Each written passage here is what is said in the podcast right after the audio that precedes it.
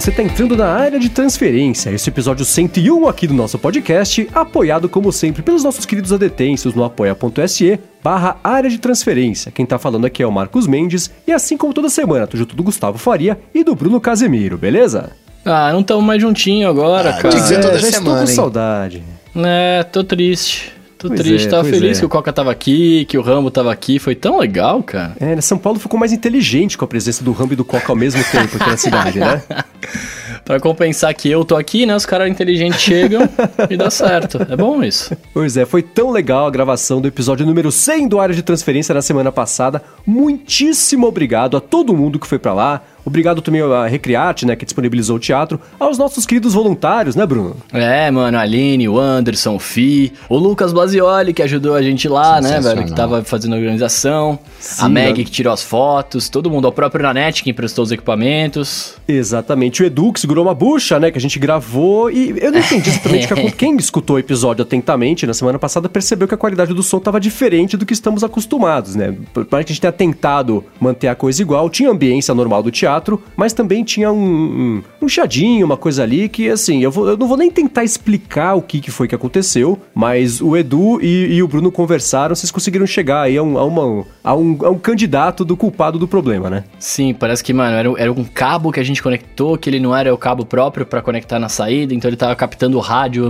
local, sabe Deus por quê. Sim, pois é. Aí na hora de publicar, eu tava escutando e falei, putz, Edu, será que não dá para fazer? Ele deu um jeitinho lá, arrumou uma coisa ou outra, cortou, foi cortando, cortando, cortando, deu mais trabalho para ele, como sempre, né? Mas como sempre também, ele matou no peito, chutou de primeira, fez um golaço. Muitíssimo obrigado ao Edu por ter como feito sempre. a correria pra gente conseguir lançar o episódio na sexta-feira, apesar da gravação na quinta e não na quarta-feira, né? Grande Edu, muito obrigado, mano. Salvou nós mais uma vez. Pois é, você falou das fotos. Aqui na descrição do episódio tem um link para vocês poderem dar uma espiadinha em algumas das fotos que foram tiradas por lá, que ficaram bem bacanas, né? E eu também quero agradecer a Meg, que o Bruno falou agora há pouquinho. Obrigado por ter tirado as fotos. E acho que é isso aí. Algo mais a acrescentar, além de ter sido tão incrível a gravação do episódio número 100 da semana passada? Partiu montar um estúdio com plateia do ADT.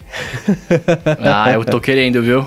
Vou te falar que eu estou querendo. Pois é, esse é um sonho antigo do Bruno que eu sei, do estúdio móvel dele. Não vamos dar spoilers para ser mais legal ainda quando você transformar esse sonho em realidade. Uhum. Mas quem sabe, né, no futuro. Em breve, em breve, se Deus quiser. Pois é, mas muito obrigado a todo mundo que passou por lá e também quem não pôde ir, que Deus parabéns. Enfim, veio comentar com a gente sobre essa marca do episódio número 100, que, que foi bem bacana. Obrigado a todo mundo que nos deixou chegar aqui ao episódio 100 e agora 101 do Área de Transferência. Valeu, meus amigos. Obrigadão. Bom, então vamos lá, começar aqui com follow-up em relação ao episódio da semana passada. E, e, sobre o Apple Glass, né, no prêmio Bola de Platina, oh. né, que a gente comentou na semana passada, o José Orestes falou pro Bruno, falou assim, ó, segundo o anime de 2014, é anime ou anime? Não quero tomar bronca de ninguém. Ah, eu falo anime, velho. Os caras falam que é anime, bem. mas é anime. Tá, vocês entenderam o que eu tô falando, minha. né? Se brigar, vem comigo que eu seguro. em 2014 pintou um Apple Glass lá que é, no, no, desenho ou na animação, enfim, não fiquei bravo, gente, eu não sei, mas vocês sabem o que eu tô falando. É, falou que ia chegar perto de 2020, ele mandou até uma imagem ali, daí só que tinha o nome iGlass ao invés de ser Apple Glass, então pelo menos no mundo do desenho japonês lá apareceu o Apple Glass, que na verdade se chamava iGlass, e ele falou, Bruno, não sei, ele falou que a sua alegria de falar sobre o, o, o Apple Glass no ADT é contagiante, mas que ele acha que eu que vou levar o bola de platina dessa vez. Tem que esperar pra ver, né? Cara, contanto que não chame iGlass, eu posso perder, eu não ligo.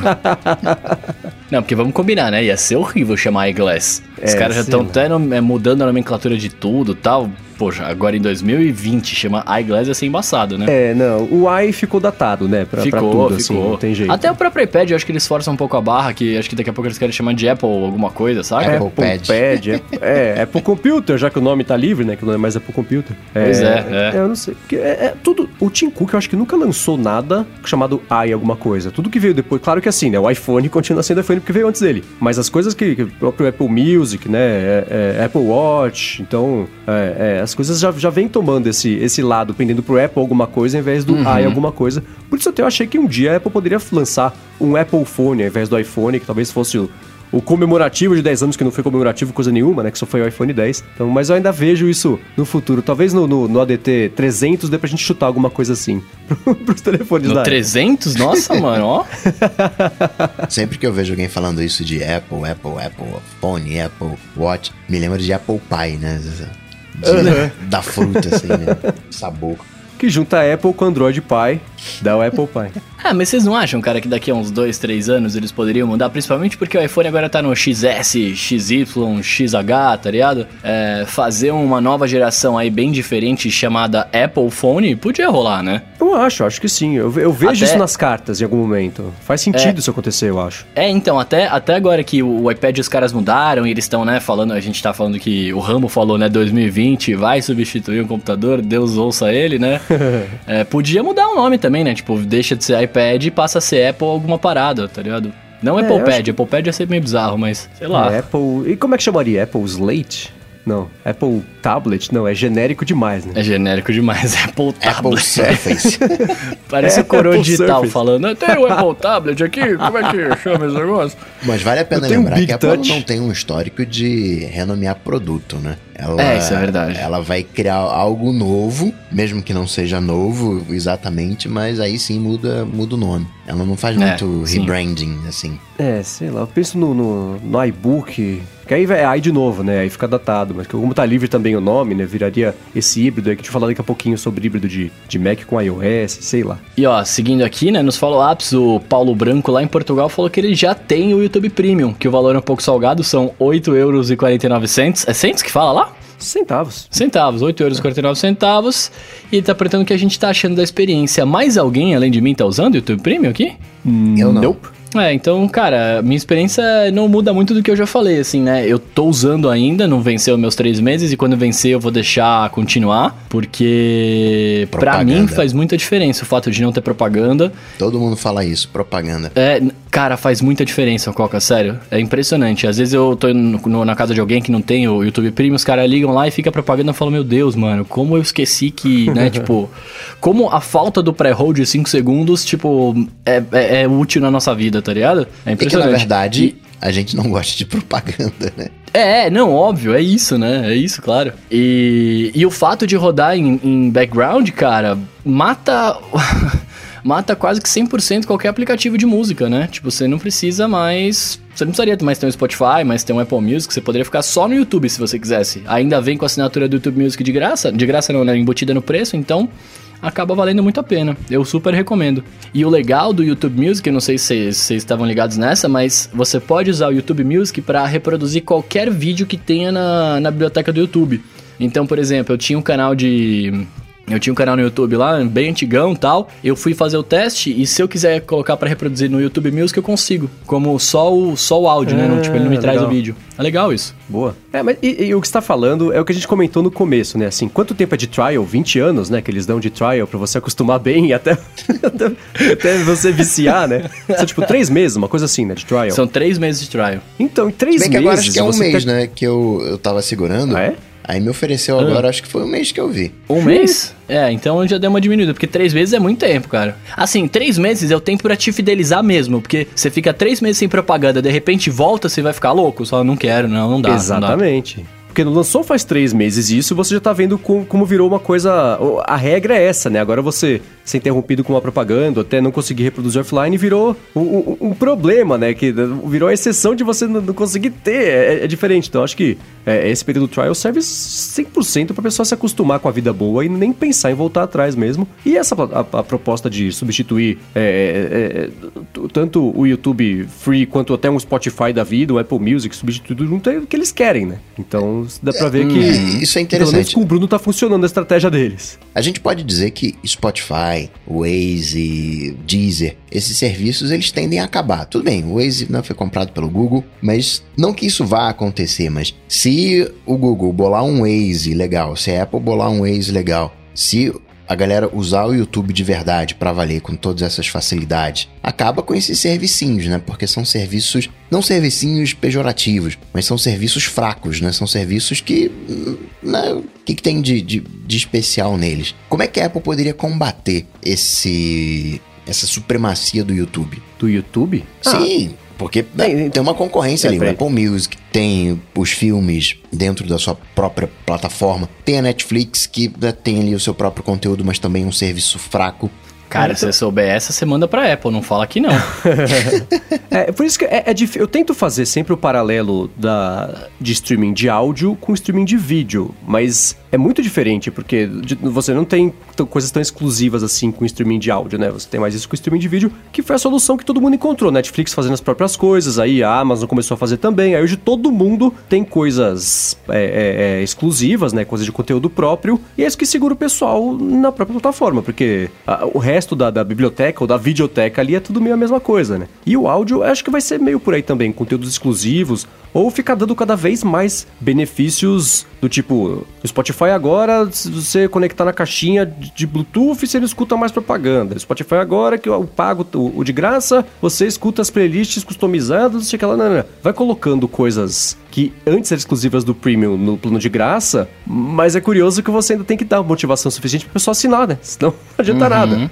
Uhum. E o Spotify estava sendo super pressionado pelas gravadoras para conseguir, é, é, para parar de oferecer coisa de graça, porque todo mundo tem ali o, o, o, testezinho de um, dois, três meses e depois paga, né? O Spotify não, ele tem um plano gratuito eterno se a pessoa quiser, se ela conseguir aguentar usar o serviço com, com, com as propagandas, né? Então eu, eu, não sei qual que é o serviço, que, que, que caminho que a, a, Apple poderia fazer para combater o YouTube, que é o serviço de vídeo, que tá colocando o pezinho no serviço de áudio para engolir os dois, né? Não sei. É porque a barreira de entrada pro YouTube é muito baixa. Você não precisa de nada para entrar no, no YouTube. Para você entrar ah. no universo Apple, você tem uma barreira muito alta. Por mais que hoje você tenha um Apple Music no Android e só é só isso que você tem. Você não consegue acessar nada mais, né? E você acessa todo o YouTube em qualquer lugar, né? Não tem um, ainda, pelo menos eu não vi, um botãozinho YouTube no controle remoto da TV. É a primeira vez que eu vi é, né? o, um controle remoto com um botãozinho Netflix, eu falei, caraca, esse negócio pegou mesmo. Né? é, agora que loucura, né? Eu tô vendo aqui o, as ações. Hoje o Spotify vale 23 bilhões e 910 milhões de dólares.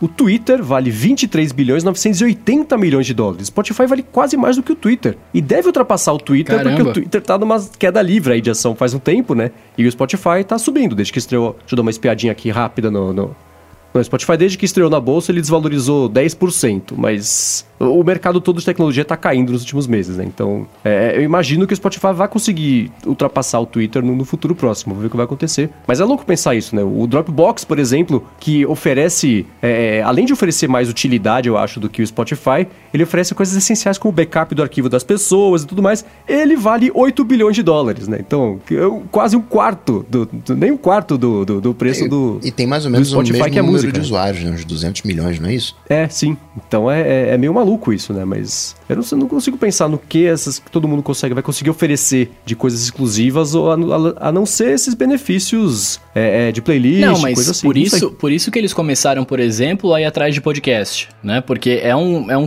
um benefício a mais que hoje quem escuta baixa o, fam, o famigerado agregador, não vai precisar baixar mais, e pessoas que não escutam uhum. podem passar a escutar, né? Tipo, não é um benefício exclusivo porque outras plataformas fazem, mas é uma coisa que o YouTube ainda não tem né? E eu acho que ainda Sim. não tem por pouco tempo, né? Porque o Google agora que tá nessa agressividade aí com podcast, pode ser que daqui a pouco você tenha também, né? Tipo, o YouTube, o Google YouTube Podcast, sei lá como é que vai chamar, mas... Enriquece a experiência do usuário, né? A um custo muito baixo. Sim que todo mundo fica experimentando, né? O próprio Spotify também tentou fazer coisas de vídeo, mas não pegou, eles pararam. Quer dizer, pararam não, eles cada, a cada seis meses eles trocam lá o diretor de conteúdos exclusivos, parece professor de artes negras de Hogwarts, né? Que cada, cada livro tinha um, porque todo mundo era mandado embora, ou morria, né?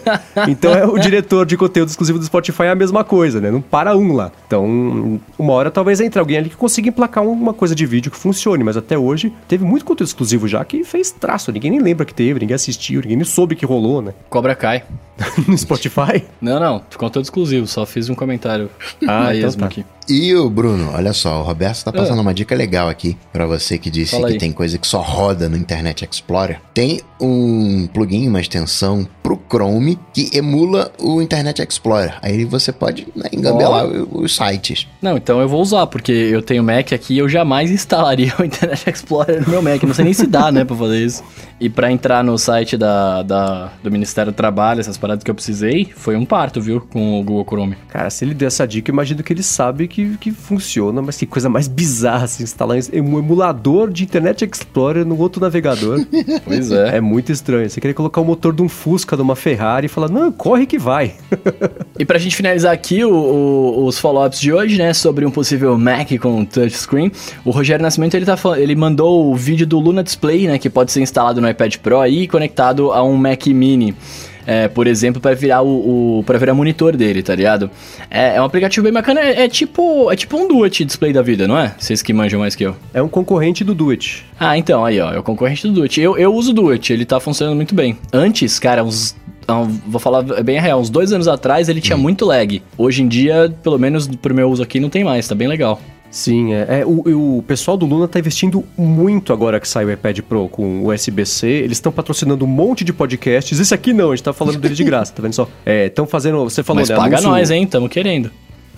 é, anúncio promovido no, no, no, Instagram, eles estão investindo bastante em mídia para tentar fazer frente aí ao Duets, porque o Duets ele sempre foi uma espécie de segredo aberto de, de, dos, dos, geeks que, que, mexiam no iPad e queriam fazer segundo monitor de algum jeito e tal. Então, e o Luna tá querendo se posicionar mesmo como uma solução para virar um pro iPad virar um segundo monitor ou um primeiro monitor que virar um Mac touchscreen no, no caso aí desse do Mac Mini, né? Que é como se você tivesse um o, o, o, o desktop de Lilliput, né? Que você compra um Mac Mini, aí você usa um monitor que é o iPad Pro, e você consegue usar um microcomputadorzinho ali, que é bem portátil, mas não tanto quanto um tablet. Monitor mais caro do planeta, né? Diga de passagem. É, pois é, né? Tem isso, mas eu, eu tenho visto alguns setups disso aí, o pessoal usando. Aí o pessoal pega um teclado mecânico bonitão, assim, coloca junto ali do Mac Mini, pra você aí o iPad vira o um monitor, digita um pouquinho, mexe ali. É, é, interessante, é legal ver essas, essas brincadeiras, tipo uma prova de conceito, mas essa uhum. eu tenho vontade de usar um pouquinho para ver como é que seria, porque é bacana, né? Não, é bem, é bem legal. O Luna é da, da Astropad, né? Que faz a, aplicativo de desenho, isso. não é isso? É, que tem um dos logos mais legais do mundo. Que é um cachorro, não? É um, é um cachorro numa nave, numa um astronauta. Um capacete, assim. É. Isso, é, eu acho bonitinho. Pra, pra esse tipo de aplicativo, mega combina, né? Porque você precisa ter um espaço para desenhar, você precisa ter uma área de barra de ferramentas. Mandaram bem na, na solução, né? Bem dentro do, da própria necessidade deles. Sim, e é engraçado que ele acaba virando. É como se você tivesse um bootcamp, ao invés de ser Mac OS e Windows, é o Mac OS e iOS. Você vai estar tá mexendo lá no, no, seu Mac Mini usando o iPad, daqui a pouco vai chegar uma notificação, você sai, toca ali, vai pro aplicativo do iOS, aí você volta pro aplicativo para virar de novo o Mac, né? Vira um híbrido de si mesmo, assim. Mas pra quem não viu isso aí, não sabe do que a gente tá falando, tá aqui na descrição do episódio o vídeo, vale a pena ver, porque é, é, é uma ideia bacana e acho que, que é um pouquinho do que a gente pode esperar do, do, do de um futuro curto, médio ou longo prazo aí, de, de, de, de, quanto mais essas coisas forem convergindo. Agora, me tira uma dúvida, vocês mais, são mais inteligentes que eu. É, se você usa, imagina que alguém vai usar o iPad como monitor mesmo, né? Por bastante tempo, por vários dias. Isso não dá uma estragada no, no, no hardware do iPad? Hum, não, eu usei, eu uso o iPad Pro desde sempre, por várias horas por dia, e nunca estragou. Acho que não, não, tudo bem, eu, eu também, né? Eu também uso o meu todos os dias, tá? Mas assim, você. Porque é, é, é, é quando você usa como, como para trabalho, etc., às vezes você para de mexer, você trava a tela tudo mais. Quando você fica usando no PC, às vezes você, você vai deixar ligado o bagulho por uma, sei lá, por muito tempo. Você sai, deixa o monitor ligado, enfim. Será que não daria uma zoada? Meu medo, é meu medo de, de, de pobre, de não conseguir ficar trocando toda hora de device, tá ligado? de fazer burn-in das coisas na é, tela, coisa assim. Tá sei lá, não pode rolar isso? Um screensaver para iPad, é isso?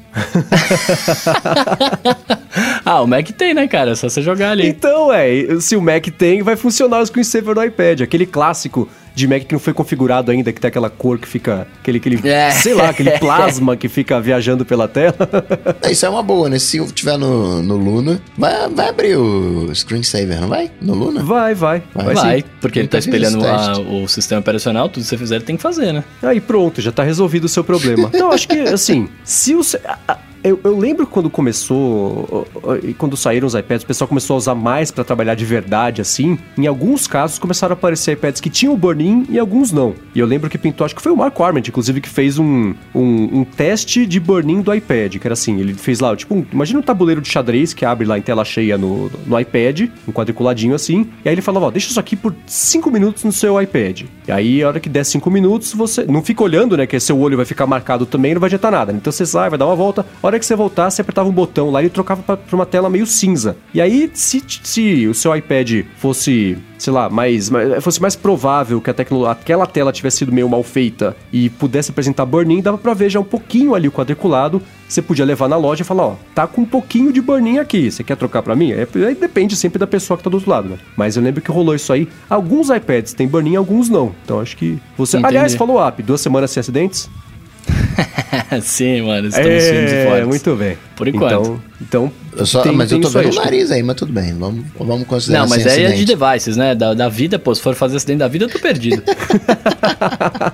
eu fiquei pensando, foi tentando essa brincadeira, aí eu fiquei pensando esses dias, né? A traseira de vidro é muita sacanagem, né, velho? Porque é pra quebrar, pra mim, né, na minha vida. É pra é. quebrar, tá ligado? Eu teria que ter o XR que atrás não é de vidro. Ué, de quê? É de vidro? É de vidro atrás? É, é de vidro? É, de vidro. é agora vai ser tudo de vidro porque tem que ter carregamento. Quer dizer, não tem que ter. Agora tudo quer ter carregamento por indução. E aí vai ter que ser de vidro, né? Senão não carrega. Cara, eu vou ter que comprar um Nokia lá.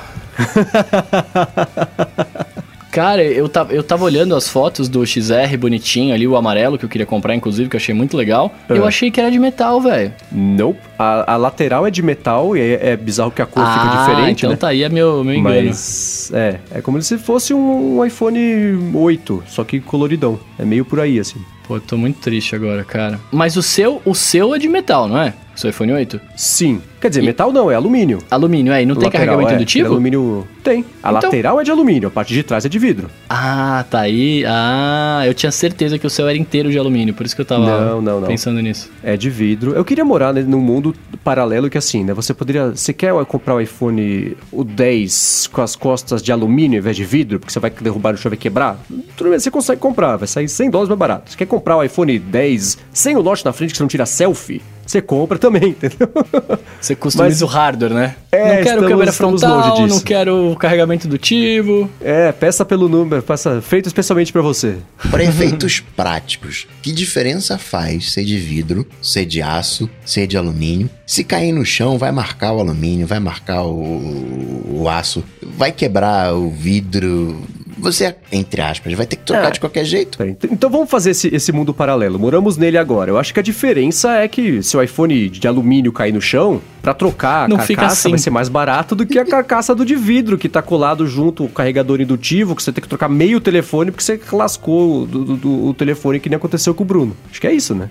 É exatamente isso que eu ia falar. Pra mim, o lance é só não ficar, não quebrar, não estilhaçar que nem então meu bagulho estilhaçado, tá ligado? Que ficar amassado vai ficar. Eu, eu, tenho. A gente falou disso uma vez, mas, cara, pra mim, é, eu, eu, cuido muito mais. Eu sou o oposto do Mendes, né? Eu cuido muito, mas muito mais do meu iPad do que do iPhone. Porque o iPhone tá comigo toda hora. Eu tô mexendo, tô andando, tô mexendo, pá, fazendo as paradas. Ele tá comigo, ele tá sujeito a quebrar, a cair, etc. O iPad não. O iPad eu só abro ele em ambientes controlados, né? Então por isso que eu não uso capinha nele, né? Tipo, é, uma, é, é diferente. Então se eu pudesse ter essa, essa graça de usá-lo, de, dele ser de vidro, de, de alumínio atrás, pra mim ia ser bem melhor. Se fosse de borracha, seria melhor. Aí sim, mas hoje a Apple faz um iPhone como que for, é uma joia, né? Você tem que tratar como é, se fosse uma joia. Isso é verdade. Porque é você. O preço é de joia também, né? É, e você fica com medo de colocar em cima da mesa para não arranhar, pra. Né? Tudo, tudo marca o, o danado, né? Cara, tudo aí marca volta ele. aquela discussão da gente usar já pensando que vai vender, e aí se riscar, vai cair coisa de. de... Porque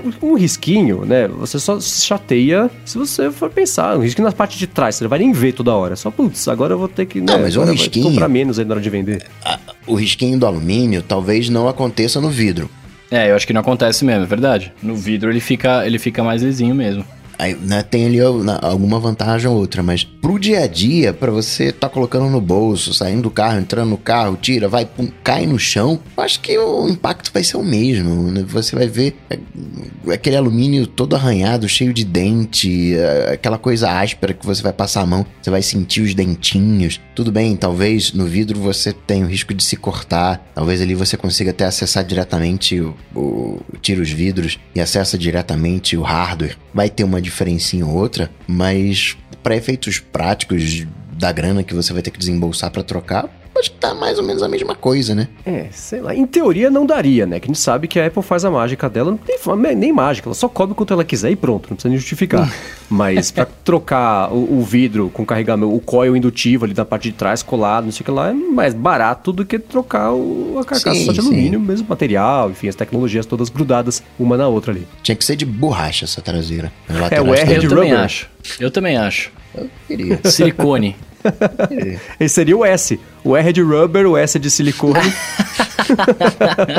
Bom, vamos lá. Follow-up encerrado. Quero trazer aqui para vocês um tema que eu venho pensando nele nos últimos dias, que é o seguinte, né? Quem escuta, especialmente Loop Matinal, sabe que eu não sou muito fã do Facebook, né? Eu tenho meus problemas com a rede, com o Zoom. Tem alguém enfim, que é fã do Facebook? Tem um monte É, de gente. não, tem, tem tem, gente que um usa. milhão Tem e gente 450 que usa. milhões de pessoas que. Tem gente É. que usa, isso é uma outra coisa. Né? Eu ando de ônibus, né? pego metrô cheio, né?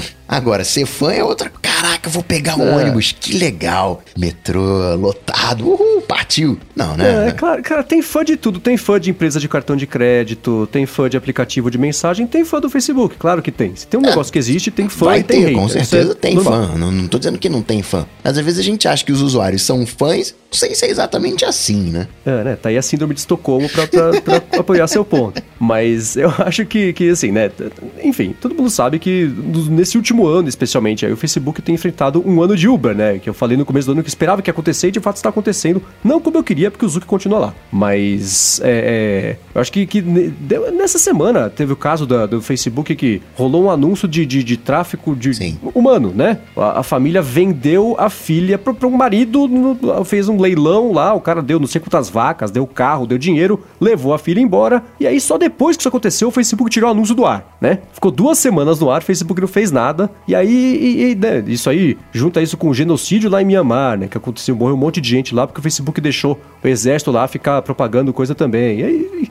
Enfim, né, tudo que tem acontecido aí ultimamente. E aí, ao invés de eu falar sobre os problemas, eu fiquei tentando achar uma solução de alguma forma pra isso. Eu queria trazer pra vocês aqui. É uma discussão que já tá acontecendo faz um tempo por aí. Mas o que, vocês acham? Já tava na hora? Tem como o Facebook ser é, regulamentado? Ou uma coisa que seria específica pra ele, ou pra redes sociais, ou pra tecnologia como um todo? O que, que vocês acham que daria pra fazer? Ou se é que dá pra fazer alguma coisa, né? Não sei. Eu acho que tinha que ter, se for ter algum tipo de regulamentação, tinha que ser alguma regulamentação geral. Porque é muito estranho você parar falar assim, ah não, ó, só o Facebook não pode isso, né? Só o Facebook tem que fazer aquilo. É o mesmo lance de quando acontece alguma coisa que os caras falam, ah, vou bloquear o WhatsApp. Né, tipo assim, não é, é- é- é- não é a ferramenta, é como ela é usada que é o problema, né? Então, assim, outras ferramentas iguais deveriam ter regulamentações iguais, né? Eu vejo que o Facebook ele tá tentando partir para uma autorregulamentação, né? Tá criando comitês. Não, vai ter um comitê aqui, você não ficou satisfeito, você né, fala aqui com o comitê. O que o comitê decidir, a gente vai acatar. Tentando fazer uma autorregulamentação, porque ele tá sentindo que né, a coisa tá esquentando pro lado dele, embora eu acho que não aconteceu nada muito grave com o Facebook, né? Ele não sofreu ainda nenhuma penalidade, né? Vão descobrindo as coisas. Agora o pessoal já tá começando a levantar a bola que o Facebook sabia e ficou na miúda, ficou né, quietinho na questão da interferência russa nas eleições americanas. Ele disse: "Caramba, meu bem, rapaz, eu não sabia disso não". Então, e pelo histórico, acredito muito provável que ele soubesse. E né, falou, ah, deixa pra lá, depois a gente vê o que, que, que que faz. Comprou o WhatsApp? Não, não, pode deixar aqui que a gente não vai misturar os dados não. E tá misturando eh, os dados, resolveu pagar a multa. Então, o Facebook, ele não tem escrúpulos, mas as ações estão caindo, né? Mas não teve aquela campanha, aquela mobilização como teve com o Uber, delete Uber e, e, né? Eu não vejo a chapa, a chapa ela tá esquentando mas não tá ficando desconfortável pro Facebook. Acho que ainda não chegou nesse ponto, acho que eles estão evitando esse ponto, falando, não, não, vai ter aqui o comitê, e é tráfico humano, mega, hiper é, questionável, o Facebook vacilou, isso aí não tem nem, não tem nem o que falar. Mas você vai, por exemplo, pro Marrocos, né, você tá lá com, com a sua esposa no Marrocos, o cara do camelo vai oferecer de ficar com a sua esposa, ó, te dou esse camelo aí, você me dá a sua esposa, né, isso naquela região, né, é, um, entre aspas, uma prática comum. Não tô dizendo que é aceitável. Então, o Facebook ele tem a com a cultura de cada responsabilidade. lugar, né? É, tem um, um- Não tô dizendo que é aceitável, né? Para os nossos Uhum. padrões é questionável, mas vá lá pro Marrocos pra você ver como, né, como é que é e- Enfim, não teve carinha lá que foi entrou numa ilha, foi morto lá, ilha de. Tinha um. Não entra na ilha. Índios ferozes, tomou flechado morreu, o camarada. Então tem culturas. Vacilou o Facebook porque o troço ficou três semanas no ar, né? Podia ter né, de uma maneira bem mais rápida, mas acho que não tem muito jeito, né? Hoje, do jeito que as coisas estão indo, onde as corporações estão fazendo vezes de governo, estão fazendo vezes de justiça, estão determinando o nosso futuro, é uma autorregulamentação. Então, mas, ó, vamos lá. Esse negócio que você tava falando de. Que não, não teve igual. a- o Facebook não foi igual ao Uber, etc, etc, né? Vocês não acham que a galera não teve uma, uma alta. É que uma... no caso do Uber, foram vários crimes acontecendo em massa. E o Uber ali. No caso do Facebook, aconteceu poucas coisas, né? Com um volume gigantesco, mas foi, entre aspas, só a Cambridge Analytica. Foi só um anúncio que ficou mais tempo no ar do que deveria. Foram só pequenas coisas, não foi uma coisa em massa. O Facebook ele não vem cometendo erros um atrás do outro. Ele comete um erro, vacila, pô, foi mal, vamos fazer isso aqui, vamos corrigir. Pô, não sabia disso. Ele vem tomando as providências. Talvez isso arrefeça um pouco as coisas. É, né? Mas aqui não foi só um erro, né? Se, se parar a pensar que os caras influenciaram uma eleição ali, uma né? Não, tipo, né? Mais de uma. É, mais de uma, assim, não é uma coisa pequena, que, né, velho? Que, tipo, seria que, um bagulho pra. Que diga-se de passagem, é uma baita propaganda pro Facebook. Claro, claro que é. Claro que se é. Eu se eu faço isso pra uma eleição, eleição, imagino que eu não vou é... fazer pela sua empresa. Vem cá e anuncia mas, comigo. Cara, Exato, né? Porque o cliente do Facebook são as empresas é, e não nós, me... né? É, há menos de dois anos, o Facebook tinha uma página. Nos utilize para influenciar eleições aqui, se você anunciar aqui com a gente. É sério? Ó, é, eles falam assim: ó, no, no, na cidade de não sei onde, nos Estados Unidos, a gente ajudou a eleger esse cara. A campanha dele ele gastou tanto, o retorno foi tanto, atingiu tantas pessoas. Então o Facebook usava influência nas eleições como um ponto positivo e um argumento de venda para a plataforma dele. Aí a hora que isso começou a pegar mal, né? Aí eles tiraram do ar, fingiram que não era com eles, que não aconteceu. Não, não. É, mas é que. Foi é a que Rússia, eu, né? É que eu acho que uma coisa é você influenciar uma eleição negativamente, no sentido de falar assim, ó, é, é para votar nesse cara, né? Outra coisa é você usar o alcance da plataforma para mostrar a sua propaganda, né? O seu.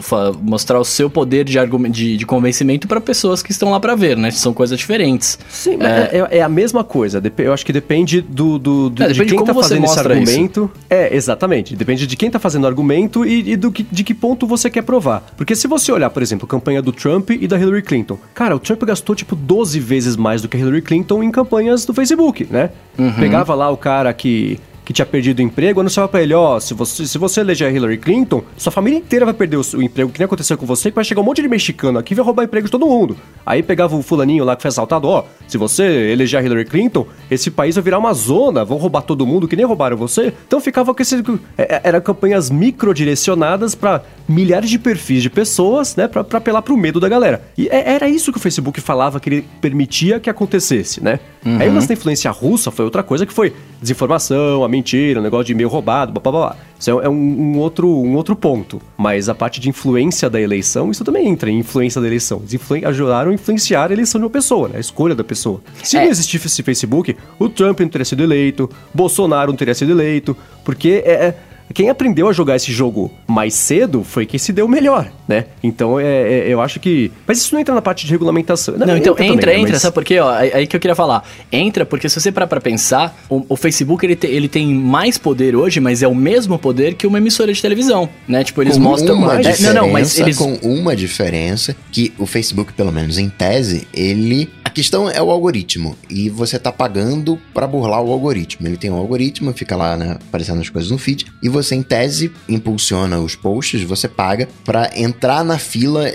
né, e aparecer no feed das pessoas. Esse é o negócio do Facebook, ele ganha dinheiro em cima disso. Se o Facebook ele fizer um esquema no, no, no algoritmo dele, aí, cara, isso aqui é fake news. Pera aí, não, isso aqui é um anúncio. Consegui identificar que isso aqui é um, é um anúncio, né? De, de que não pode estar aqui um tráfego humano aqui, vamos retirar isso aqui. Se ele conseguir ah, fiz, realizar esse ajuste fino e tirar a responsabilidade dele, deu ruim, não, tem esse comitê aqui, o que o comitê decidir, a gente, pô, ele sai limpo da história. Não, não tô defendendo aqui o Facebook, não tô dizendo que o Facebook ele não erra. Tô falando aqui do panorama do Facebook, é coisa muito confortável, uhum. porque ele tá ele é um meio de transporte. Não, eu sou, só o meio. O que vocês querem que eu faça? Não, me dá dinheiro aqui que eu não, eu promovo. E o cara reclamou? Não, tá bom, vou, vou acatar aqui. E, ah, rapaz, influenciei a eleição. Desculpa aí, foi mal. Tem essas regras aqui. Agora, para você é, postar alguma coisa, né, promover um post de eleição, tem que ter aqui um código, não sei o que, não sei o que lá, tudo registradinho. Então, é, mas é, é, aí que tá. O Facebook já tá faz um tempo querendo se colocar como uma empresa, como um veículo, não um veículo, uma empresa então, de mídia. Mas, mas é isso que eu tô falando, mas é isso que eu tô falando. Ele, ele, ele, é, um, ele é um veículo, tá ligado? Porque é, que ele propaga informação. Um ah, eu não vou saber, eu não vou saber falar, velho. Eu vou, eu, vou, eu vou tentar aqui Qual no meu. No meu entre um veículo e um meio. Mano, eu não sei, velho. Deixa, deixa, eu, deixa eu falar meu raciocínio aqui. Fazer meu raciocínio aqui, ó. Presta atenção. O que eu tô querendo dizer é o seguinte: ele, ele passa informação, né? Ele, ele, você paga para aparecer lá, etc, etc. Mas ele é como se fosse uma emissora de TV no sentido de, tipo assim, das pessoas olharem, se informarem e estarem lá consumindo conteúdo, etc. É, e aí, quando entra esse negócio de regulamentação, o que, ao meu ver, deveria acontecer é, para alguns tipos de casos é que nem hoje existe na, na televisão, por exemplo. Você tem a propaganda eleitoral gratuita lá, onde todos os políticos fazem propaganda ao mesmo tempo e não é direcionado para ninguém, né? Porque se fosse direcionado, eles poderiam falar, deixa eu pagar aqui o horário da TV e colocar, né, na propaganda de sei lá quem, que acho que isso acontece, né? Mas eu, eu fujo dessas coisas, então eu não sei muito bem. Mas eu acho que deveria ter algum tipo de regulamentação nesse sentido, ó. Em épocas de eleição do seu país, você não vai receber de propagandas direcionadas, você vai receber propagandas de todos os políticos, né? Porque aí você acaba evitando esse tipo de coisa, tá ligado? Evitando esse tipo de, entre aspas, fake news ou desinformação, porque você vai ver todos os lados. Você tinha que, você tinha que não ter o algoritmo, né? Tipo assim, agora pra eleição eu desligo o algoritmo. E já faz. E eu quero comentar o seguinte: né? já faz um tempo o Facebook tem, ele bate na coisa de não, nós somos empresa, uma empresa de tecnologia, não somos responsáveis pelo que pinta na nossa plataforma. A gente só, só a gente é só o, o, o, canal de comunicação, não temos responsabilidade sobre o que está lá. Cara, me desculpe, você tem total responsabilidade sobre o que acontece na sua plataforma, que é o seu quintal, é a sua casa. Não, as pessoas só usam nosso site, elas postam o que elas quiserem, e aí temos o algoritmo aqui que está sendo treinado aos poucos. Puxa, morreu gente. Ah, que pena, ó. Estamos aqui afinando os algoritmos e vamos ver se a gente evita de morrer mais gente. Aí morre mais gente. Puxa, que pena, desculpa, a gente não queria que tivesse acontecido isso, né? Então, assim, parece que eles estão colocando um cachorro para pilotar um avião. Fala assim, ó, gente, um dia a gente vai treinar esse cachorro, vai parar de cair avião, mas enquanto, por enquanto a gente vai ter que colocar, colo continuar colocando o cachorro pilotando avião. Aí as pessoas falam, tudo bem, então um dia vai parar de, de cair avião. É meio absurdo pensar que o Facebook, desde a época da Cambridge Analytica, todo dia sai um negócio, o Facebook fala, ah, é, puxa, que pena que isso aconteceu, a gente tá vendo aqui, estamos usando, investindo muito em inteligência artificial, aprendizagem computacional e outras buzzwords aqui,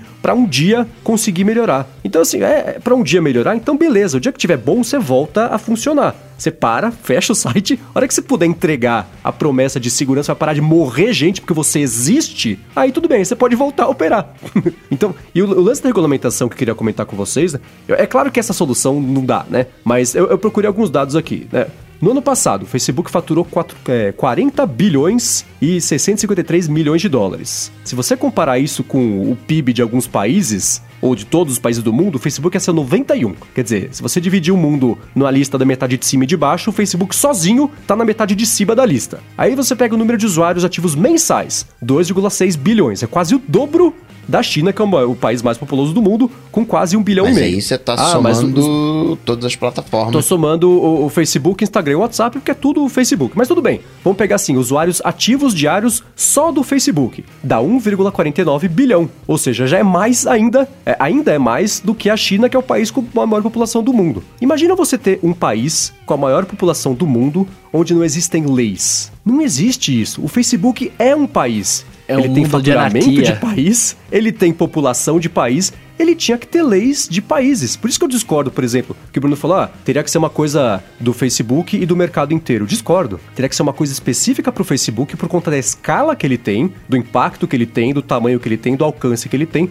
Tinha que ser proporcional. Tem aquela lei da Europa lá que quer. É, é a lei de direito autoral. Vocês estão acompanhando isso aí, não? Uhum. Para quem não, não, não, ouviu, é o seguinte, né? A Europa tá para aprovar algum, um pacote novo de lei de direito autoral. E aí é o seguinte: o veículo é responsável por tudo que é colocado na plataforma dele Beleza? É o que eu quero que aconteça no Facebook, por exemplo. O problema é que isso vai acontecer com todos os veículos. Então a rede social, que está começando agora na garagem de alguém que tem 10 mil dólares para o cara vender o carro dele e da mãe dele para conseguir financiar o projeto, ele tem a mesma responsabilidade e a, a, a, ele está é, sujeito às mesmas penalidades que o Facebook está sujeito, né? Ou que o YouTube está sujeito. Isso é impraticável, né? Porque o YouTube tem um caminhão de dinheiro. O YouTube está choramingando porque, por causa dessa lei.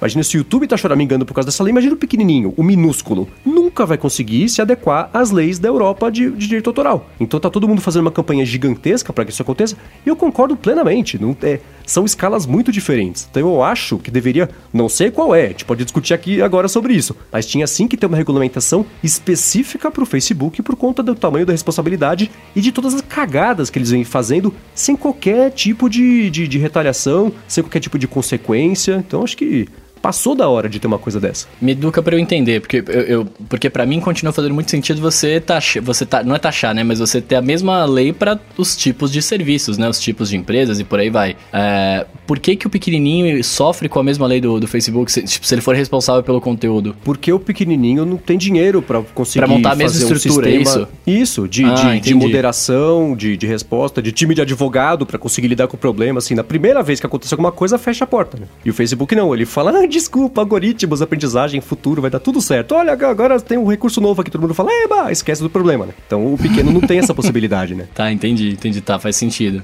Existem também leis locais, né, as quais o Facebook não pode ter uma soberania, né? Tem que casar tudo isso. O Facebook ele tá se aproximando dos governos, tá ficando amiguinho das pessoas. Só que a internet ela é assim, a internet ela não tem regras, não, não tem muros e vai acontecer abusos até a gente aprender a lidar com isso. Vai, o, o Facebook ele não tem a melhor das políticas, mas eu não sei se ter leis e regras especificamente para isso é a solução. Eu acho tão bacana essa coisa é, autorregulamentada, essa coisa que vai surgindo né, espontaneamente. As pessoas cometem sim exageros, mas eu gosto dessa. É, é, essa. Não é anarquia exatamente, mas enfim, essa, essa ausência de regras e as pessoas vão se auto-organizando. Eu, eu gosto dessa ideia. A, a ideia eu adoro a ideia também. é da hora, mas, mas é na acontecer. escala e proporção que o Facebook tem, ela parou de funcionar porque tem muita gente babaca no mundo que só existe para encher o saco. Tem muita gente babaca no mundo que só existe para tentar enganar os outros, só existe para causar problemas. O propósito da vida das pessoas é causar problemas. Quando você tem uma coisa autorregulamentada, isso não funciona,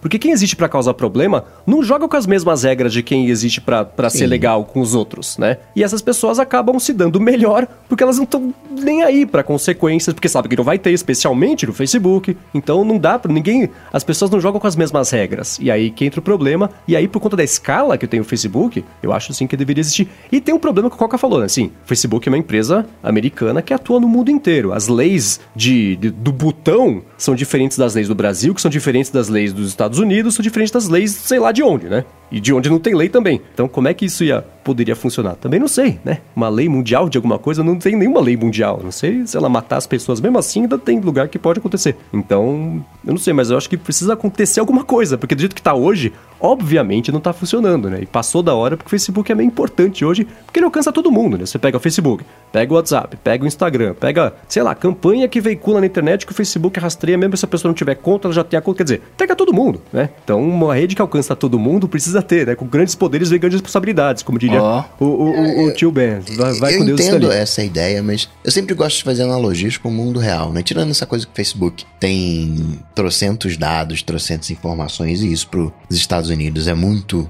valioso e ele vai fazer olho grande para as coisas, nós vamos né, deixar isso quieto. Mas no mundo real existem também os espertinhos que levam vantagem em cima das outras pessoas. E quando isso acontece, tem a justiça. Né? Quando uma pessoa se sente lesionada, tem a justiça. Você entra com um processo, você chama a polícia. Você ter uma, de alguma maneira até, esse algoritmo do Facebook é meio que uma inteligência artificial prevendo os problemas futuros e, e atuando em cima disso, né? Peraí, esse link que você tá postando aí, esse link aí não, não pode postar não, né? Enfim, eu acho que isso tende mais a uma autorregulamentação do que propriamente uma lei. Porque a lei ela já existe. Né? As leis elas são reativas, elas são assim. E de alguma maneira, com tecnologia, numa rede social lá, Facebook, as coisas começam a ficar um pouquinho proativas. Mas não pelas leis, pela ética, pela conduta do próprio Facebook.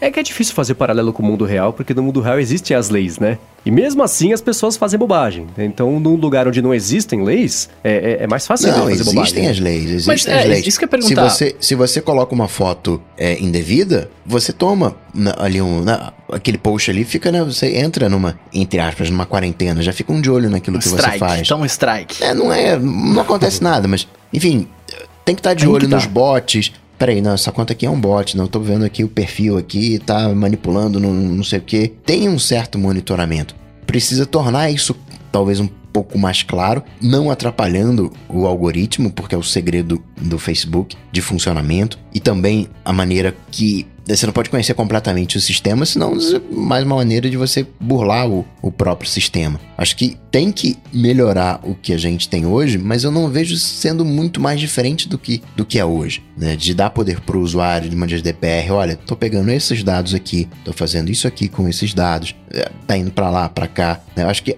já tá mais ou menos no caminho. Claro que muito vai morrer gente, vai acontecer trocentas coisas, mas acho que já é um pouco assim. É, e, e, tem uma diferença, por exemplo, eu sei que esse é um assunto meio chato, mas é, é um exemplo muito claro, né? Quando saiu, por exemplo, a, o Facebook Live, né? Deu 12 horas, alguém transmitiu o próprio suicídio no Facebook Live. Este é, é, é uma tragédia, é um caso. O Facebook Live não fez a pessoa se matar, né? Ela, isso já aconteceu de qualquer forma, ela só transmitiu, enfim, porque ela tinha os motivos dela. Outra coisa é a venda da menina lá do, do, do, do país, outra coisa é o, o genocídio em Myanmar, que foi o Facebook que possibilitou. Se não existisse o Facebook, não teria acontecido isso, né? O Facebook foi, eh, não é a causa, mas de certa forma foi a causa do problema. É aí que tá. É, e se o Facebook não consegue impedir que esse tipo de coisa aconteça, talvez não deveria estar operando.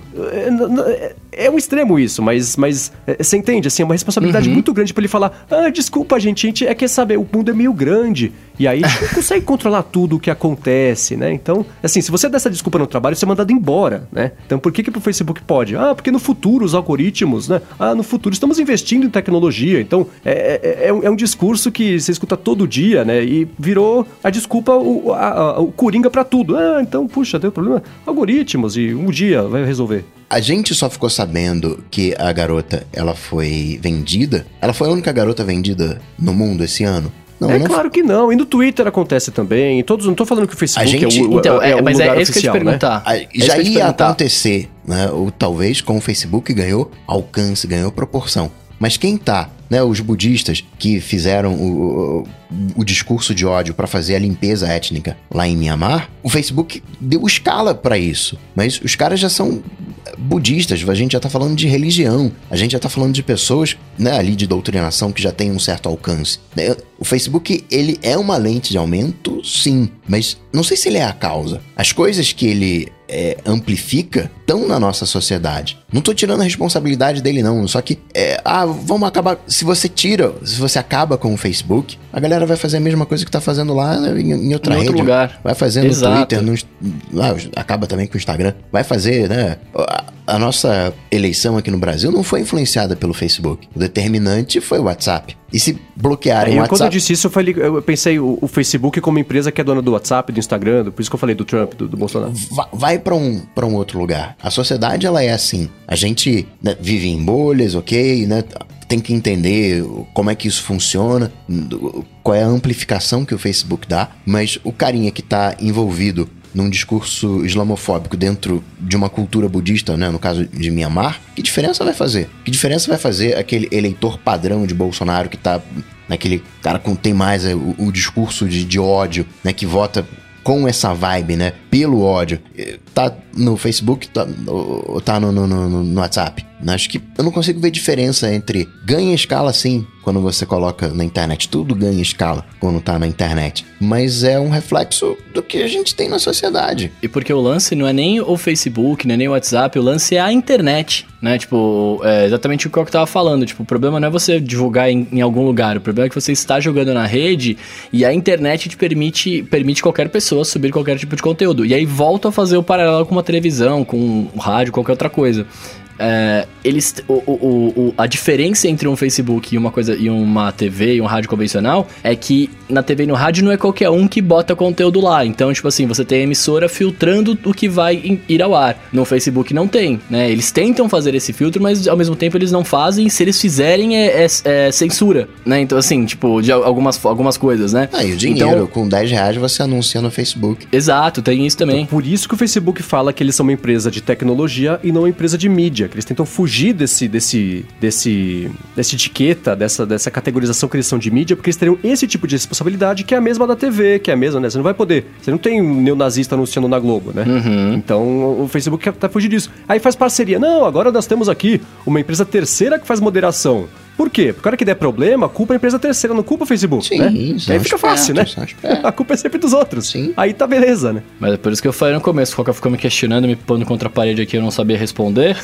Mas é isso, eles são uma coisa de mídia, cara. Eles são, eles são uma, eles são uma mídia, eles, eles passam informação, tá ligado? As pessoas, infelizmente, tem gente. Cara, tem pessoas, para minha mãe, por exemplo, o Facebook é a internet. Tá ligado? Assim, se faz mesmo faltou na internet aqui, ela tá no aplicativo do Facebook, saca? Tipo, a internet é isso para ela. Então, tipo, Exatamente. eles têm sim, é, é, eu concordo com o Mendes, eles têm essa responsabilidade, né? Mas de certa forma também não é só deles a responsabilidade, é, tipo, é, é, é num geral, tipo, eles não são Uh, eles são hoje talvez a causa das coisas acontecerem porque eles são enormes, né? Mas se não fossem eles, seria outros, né? Se fecha, o Coca falou, se fechou ele, vai para outro lugar. Tipo, vai, uh, existe isso no mundo, né? Infelizmente. Exatamente. E aí, por exemplo, aí tem. Quando pintou lá o Cambridge Analytica, né? Os, os americanos, os políticos americanos, os três que sabiam o que eu estava falando, dentre os 120 que fizeram perguntas, né? A, a, pergunta era assim: e aí, você acha que a gente tem que quebrar vocês em empresas menores? Separa Instagram, separa Facebook, separa WhatsApp? E o Zuki falou: ah, eu acho que não. Óbvio que ele vai falar isso, né? É, é, tipo, e, falar, não, pode e, ser, vamos separar é, mesmo. E aí, aí entra o lance da autorregulamentação. É tipo você falar pra criança tentar definir qual é o castigo dela, né? ah, acho que eu tenho que ficar sem sobremesa hoje. Não, não é isso, né? Você vai passar. Um, é, é, autorregulamentação pro Facebook, né? A gente já viu, porque eles são um bando de vermes, é, é só um jeito de tentar achar uma desculpa de, de aliviar o castigo. Por isso que eu acho que tem que ser regulamentado e não autorregulamentado, porque não vai funcionar. Se, se, o Facebook está defendendo uma coisa, já, já tá errado, né? Você tem que pensar por que, que eles estão defendendo isso. Porque é mais fácil eles serem autorregulamentados do que regulamentados, porque eles não vão ditar a regra do jogo e vão ter que cumprir. São duas coisas que eles sabem fazer, né? Primeiro eles ditam a regra do jogo porque é deles, depois que eles não cumprem porque não tem, não tem consequência. Eles fazem, fazem o que eles quiserem. Por então, outro lado, muitas das vezes, quando vem uma regulamentação, é regulado por pessoas que não têm a menor ideia do que estão regulamentando. É, aí é que tá o problema. Né? Esse é outro problema. No caso aí que você falou dos 120 e só três sabiam, você teria uma regulamentação de 120 que não tem a menor ideia de como a coisa funciona. Este é outro problema. Por isso que estamos os três discutindo aqui qual seria uma possível solução, né? Não vamos deixar na mão dos velhos. Eu, eu, tinha um quadrinho que perguntou assim, mostrou lá o, um velho perguntando pro Facebook, pro, pro Zuki lá, mas escuta, esses cookies aí, eles são de aveia? Então, é, é, é esse nível de conhecimento que, ele, que eles tinham, né? Então, é... E mesmo a gente que né, entende de tecnologia, tá ligado, acompanhando, a gente não tem a menor ideia de como são as coisas de fato. A gente não sabe o que, que o Facebook tá estudando, tá pensando como a coisa funciona. Né? Por isso que eu falo de autorregulamentação. O que tá na cabeça do Facebook, né, considerando o Facebook como um ser, a gente não tem a menor ideia do que, que pode ser feito. Né? Eu, por exemplo, olhando aqui, eu vejo que o WhatsApp, Instagram e o Facebook são unidades de negócio separadas que poderiam ficar no Facebook, porque não tem não tem exatamente uma vantagem propriamente tal. Né? Que vantagem o, o, o, teria se assumir que tem acesso ao histórico né, de chat do WhatsApp? Ok, mas né, saber os, os amigos ali, os números, pegar os contatos, mas são unidades distintas. É como se o Facebook tivesse, sei lá, um Facebook Music, tivesse um, um, um óculos, tivesse um telefone. São coisas separadas. É, e, e, eu penso, a solução seria separar, mas não adianta, porque você sabe que eles vão continuar fazendo o que eles estão fazendo hoje. Ah, foi um bug que juntou aqui a, a, os contatos do, do, do, WhatsApp, do Facebook e do Instagram. Desculpem, né? A gente vai ter algoritmos aqui no Desculpa, futuro, mas vai agora eu já tenho. Novo. Sim, é, então, ética, mesmo ética. quebrando a empresa, não sei se é resolver. Mas e você vê, né, de novo, o lance da regulamentação, né? Você vê, quando eu comecei a prestar atenção nisso quando os políticos americanos perguntaram de novo e de novo se tinha que ser, o Facebook falou: "Ah, acho que não, acho que deixa aqui com a gente que a gente se resolve, tá tudo certo". Algoritmos, né? Então, teve isso. Aí você começa a ver, por exemplo, né, as entrevistas que o Tim Cook tem dado no último ano aí. Ah, essa última semana agora, ah, eu acho que a regulamentação é uma coisa meio inevitável, né? Do tipo, dando a dica de que é, é, é querendo trazer isso mais pra discussão, tentando justificar que isso é uma coisa que já aconteceu no futuro, né? Que é uma coisa. Esse é o caminho óbvio das coisas, porque aí ele fala isso que é óbvio. A Apple vai se, vai se beneficiar disso porque é, é, Google usa dados de pessoas, o Facebook abusa de dados de pessoas e a Apple é, nem tanto, né? Apesar dela coletar também é uma coisa que eu não tenho motivo para achar que está sendo tão abusado quanto acontece que ninguém no, no sabe Google que eles no usam, Facebook. Né? É diferente. É, por isso que eu falo, eu não tenho motivo para achar. É, então, para a Apple é ótimo ela querer que, que aconteça a regulamentação, mas eu acho que esse é um caminho meio inevitável mesmo, né? Porque é, é, é vai continuar acontecendo, vai continuar aparecendo coisa, vai continuar aparecendo coisa velha do Facebook. Ah, em 2008 vazou dado das pessoas porque as senhas eram guardadas em texto plano, sei lá. Isso vai acontecer, é inevitável porque as histórias estão aparecendo, sim, né? Que nem sim, no Uber sim. no passado. Tudo aconteceu com a Uber porque era o foco, né? Mas vale lembrar que se acaba o Facebook, vai surgir um outro Facebook, porque a gente precisa de um Facebook. A gente precisa de uma rede com timeline onde eu possa interagir com os meus amigos de faculdade, ali um, é, um grupinho, compartilhar as fotos com meu primo distante. O Facebook como rede, ela é necessária, a gente precisa disso, né? Você acaba com o Facebook, o Facebook ele tem uma força, né? Por que, que o Facebook ele é o Facebook? Porque ele tem uma força, a gente precisa dessa conexão. É uma rede né, que tem lá, assim, como o Mendes disse, provavelmente os seus fãs, mas é uma rede extremamente polêmica, né? A, a galera sente um, um, um ódio com o Facebook. No Twitter, você até sente um certo ódio da galera, mas a galera curte o Facebook, reclama do, face, do, do Twitter. Reclama do Twitter porque quer melhorar o Twitter. Facebook é uma coisa meio não. O Facebook a gente meio que tolera, né? É, é, a relação que a gente tem com o Facebook é uma relação meio assim assim. Mas a gente precisa de um. De, como rede, a gente precisa de algo semelhante ao Facebook. Não, precisa e eu não acho que vai deixar de existir, né? Mas é, o que o Mendes está falando e agora eu concordo plenamente é, é, é, é, só existirem regras, né? Tipo, continue, continue existindo, mas vamos existir. Não pode beliscar o amiguinho, não pode chutar, não pode cuspir. É, é isso. não, pode pôr, não pode pôr vídeo do amiguinho sendo beliscado. Que são regras né, de, de, de, boa convivência. O problema é a internet, é o é. anonimato, né? São os trolls e tudo aquilo que né, a gente sabe. O que eu acho que deveria ter, porque no Facebook você não é anônimo, né? Você tem a sua conta, teoricamente você é aquela pessoa, né? O que eu Sim. acho que deveria ter era, era um jeito de você não poder criar mais de uma conta, entende? Algum tipo de verificação que te faz dizer que você é aquela pessoa mesmo. Mas né? e, se, eu, exemplo, e se eu achar que eu sou uma outra pessoa? Não, mas uma por exemplo... Uma identidade no... de, de, de, de, de gênero? E se eu quiser fazer alguma coisa a nível empresarial? O não, mas aí calma, calma, é vedado calma, mas no Brasil coisas diferentes. O anonimato ele é vedado no Brasil, mas em alguns outros países você tem direito ao, ao anonimato. Entendi. É, tá, entendi, entendi. Então, mas é, é, é, isso, que eu, isso que eu acho que é um pouco ruim, né? Porque, por exemplo, que eu ia, o exemplo que eu ia dar é no Nubank, se você quiser fazer alguma coisa com seu cartão lá, pedir uma, um cartão novo tal, você tem que mandar uma foto do seu RG, por exemplo, né? É, e para criar uma conta no Facebook só precisa de um e-mail. Que também para criar o um e-mail você não precisa dizer que é você criando, né? Então, tá, pra. pra porque eu, eu acho que é muito fácil hoje, né? Você tem pessoas que vão lá, propagam ódio e muitas vezes aquela conta é, é fake, né? Tipo, ou é uma conta que. É, é uma conta fake, né? De, de assim, por linhas gerais. É, uma vez que você pudesse não ter contas fakes, pelo menos no Brasil, e por isso que eu acho que talvez o ideal seja cada. Eu ia perguntar para vocês isso. É, é, o Facebook, quando ele vem para um país, ou, ou Google, qualquer outra empresa, ele tem que se adequar às leis locais, certo? Sim. Né? Então. Depende. Porque se a operação dele nos Estados Unidos. É, mas aí eu acho que... que ele abre o escritório aqui, aí sim. Mas se a operação é americana, a lei é, é americana. Aí o brasileiro tá entrando lá, tá se cadastrando porque ele tá indo atrás, sei lá. Quer dizer, eu não, sei, não, não sou especialista em nada, na verdade, nem muito menos de lei, mas. Hoje, com a GDPR, na responsabilidade passa a ser do Facebook. Mesmo sendo pequeno, se você está operando em território de alguma maneira, se o seu dado está transitando em território europeu, você tem que obedecer às regras. É, então isso já ajudaria, por exemplo, né? O Coque estava falando, países você pode ter anonimato, né? Então, sei lá, é, pra, pra melhorar as coisas aqui no Brasil, pelo menos se você pudesse não ter o anonimato aqui, os caras teriam que se adequar, sei lá, né, velho? Bom, é claro, esse é um assunto meio complexo mesmo. Claro que nem resolveu os problemas do Facebook em uma hora de discussão aqui. Mas, então, eu, eu, eu continuo achando que algum tipo de regulamentação que não fosse a autorregulamentação é meio necessária. Eu acho que é meio inevitável que isso aconteça. O Coca continua acreditando em autorregulamentação ou não? Continuo, continuo. É, essa é a internet, né? A gente vai aprendendo... É Assim, Estados Unidos é Estados Unidos, ele é o, o, o país alfa do, do, do, bagulho e vai continuar se comportando como país alfa. E o Facebook é a rede alfa e vai continuar se comportando como rede alfa. Feliz ou infelizmente. É, eu há algum tempo tinha questionamento assim, o Facebook ele é grande demais para dar errado. Eu achava que sim. Hoje eu já tenho minhas dúvidas, eu consigo. Eu vejo uma rachadura na, na, na, na armadura. Até achei que eu fosse falar errado, porque rimou, né? A rachadura na armadura. Eu vejo que tem um, um, um, lugar ali, um ponto fraco agora que pode ser não explorado, mas que pode aumentar, pode aumentar a rachadura. Enfim, mas e você, Bruno? Você acha que é regulamentação, autorregulamentação ou nada e tá tudo ferrado? O que, que você. Da discussão? Nada, que que tá tudo tira? ferrado, já era. Tô zoando.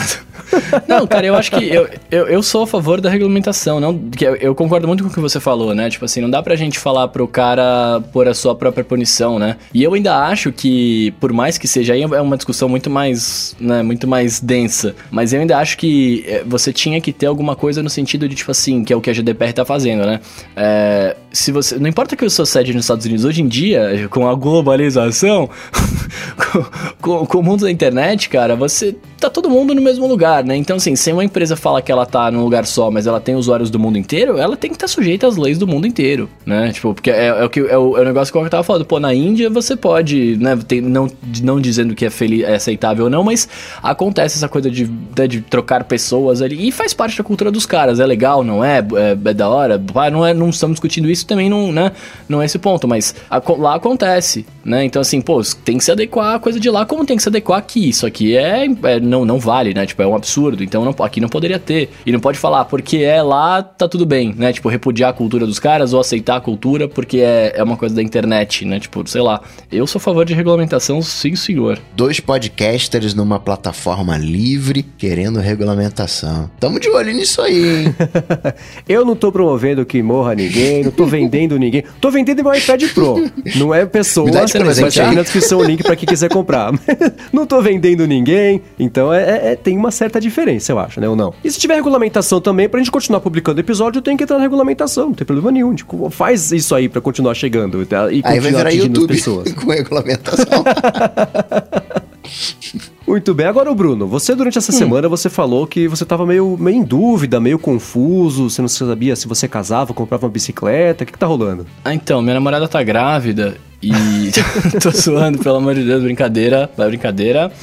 Cara, o que tá acontecendo na verdade, eu tô, eu tô começando a questionar os meus devices. Eu olho uh. para eles e falo, velho, eu consigo fazer muita coisa igual com, com os devices diferentes que eu tenho, mas tem alguns que têm funções específicas e às vezes eu falo, será que eu tenho muito? Será que eu não tenho? Né? Será que vale a pena eu continuar investindo em algum?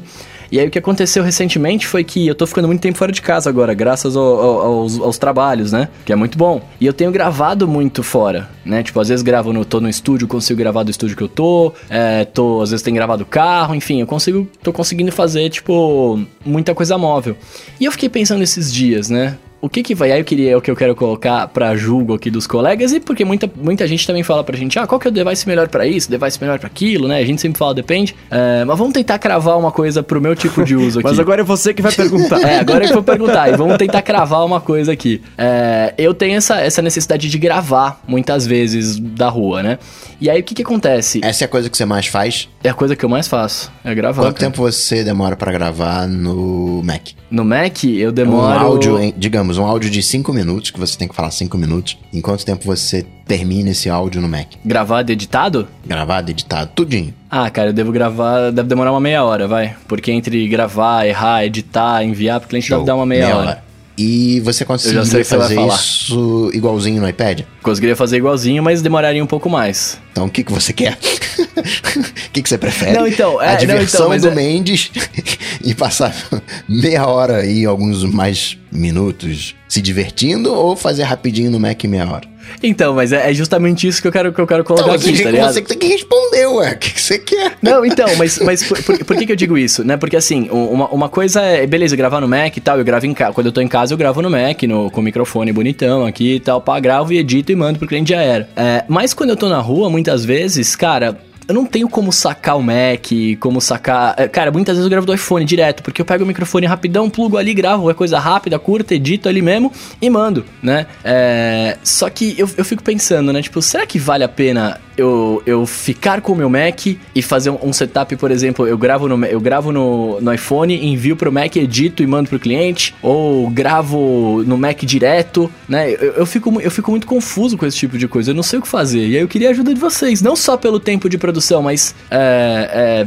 é, pelos devices em si, né? Pelo, pela coisa que a gente tá vivendo hoje. Será que, tipo, se eu me desfazer do iPad no meio do ano que vem eu vou me arrepender porque vai ter iOS novo e o Ramo falou que o iPad vai virar Mac? E eu, eu tô muito confuso, cara cara. Cara, eu, eu não acho que o tempo de produção é, é, é, é especialmente por ser muito próximo, assim, no, no, no, iOS você vai se divertir um pouco mais, você vai se estressar menos, você vai viver mais no fim das contas. Então tá tudo bem, você tá ganhando vida, né?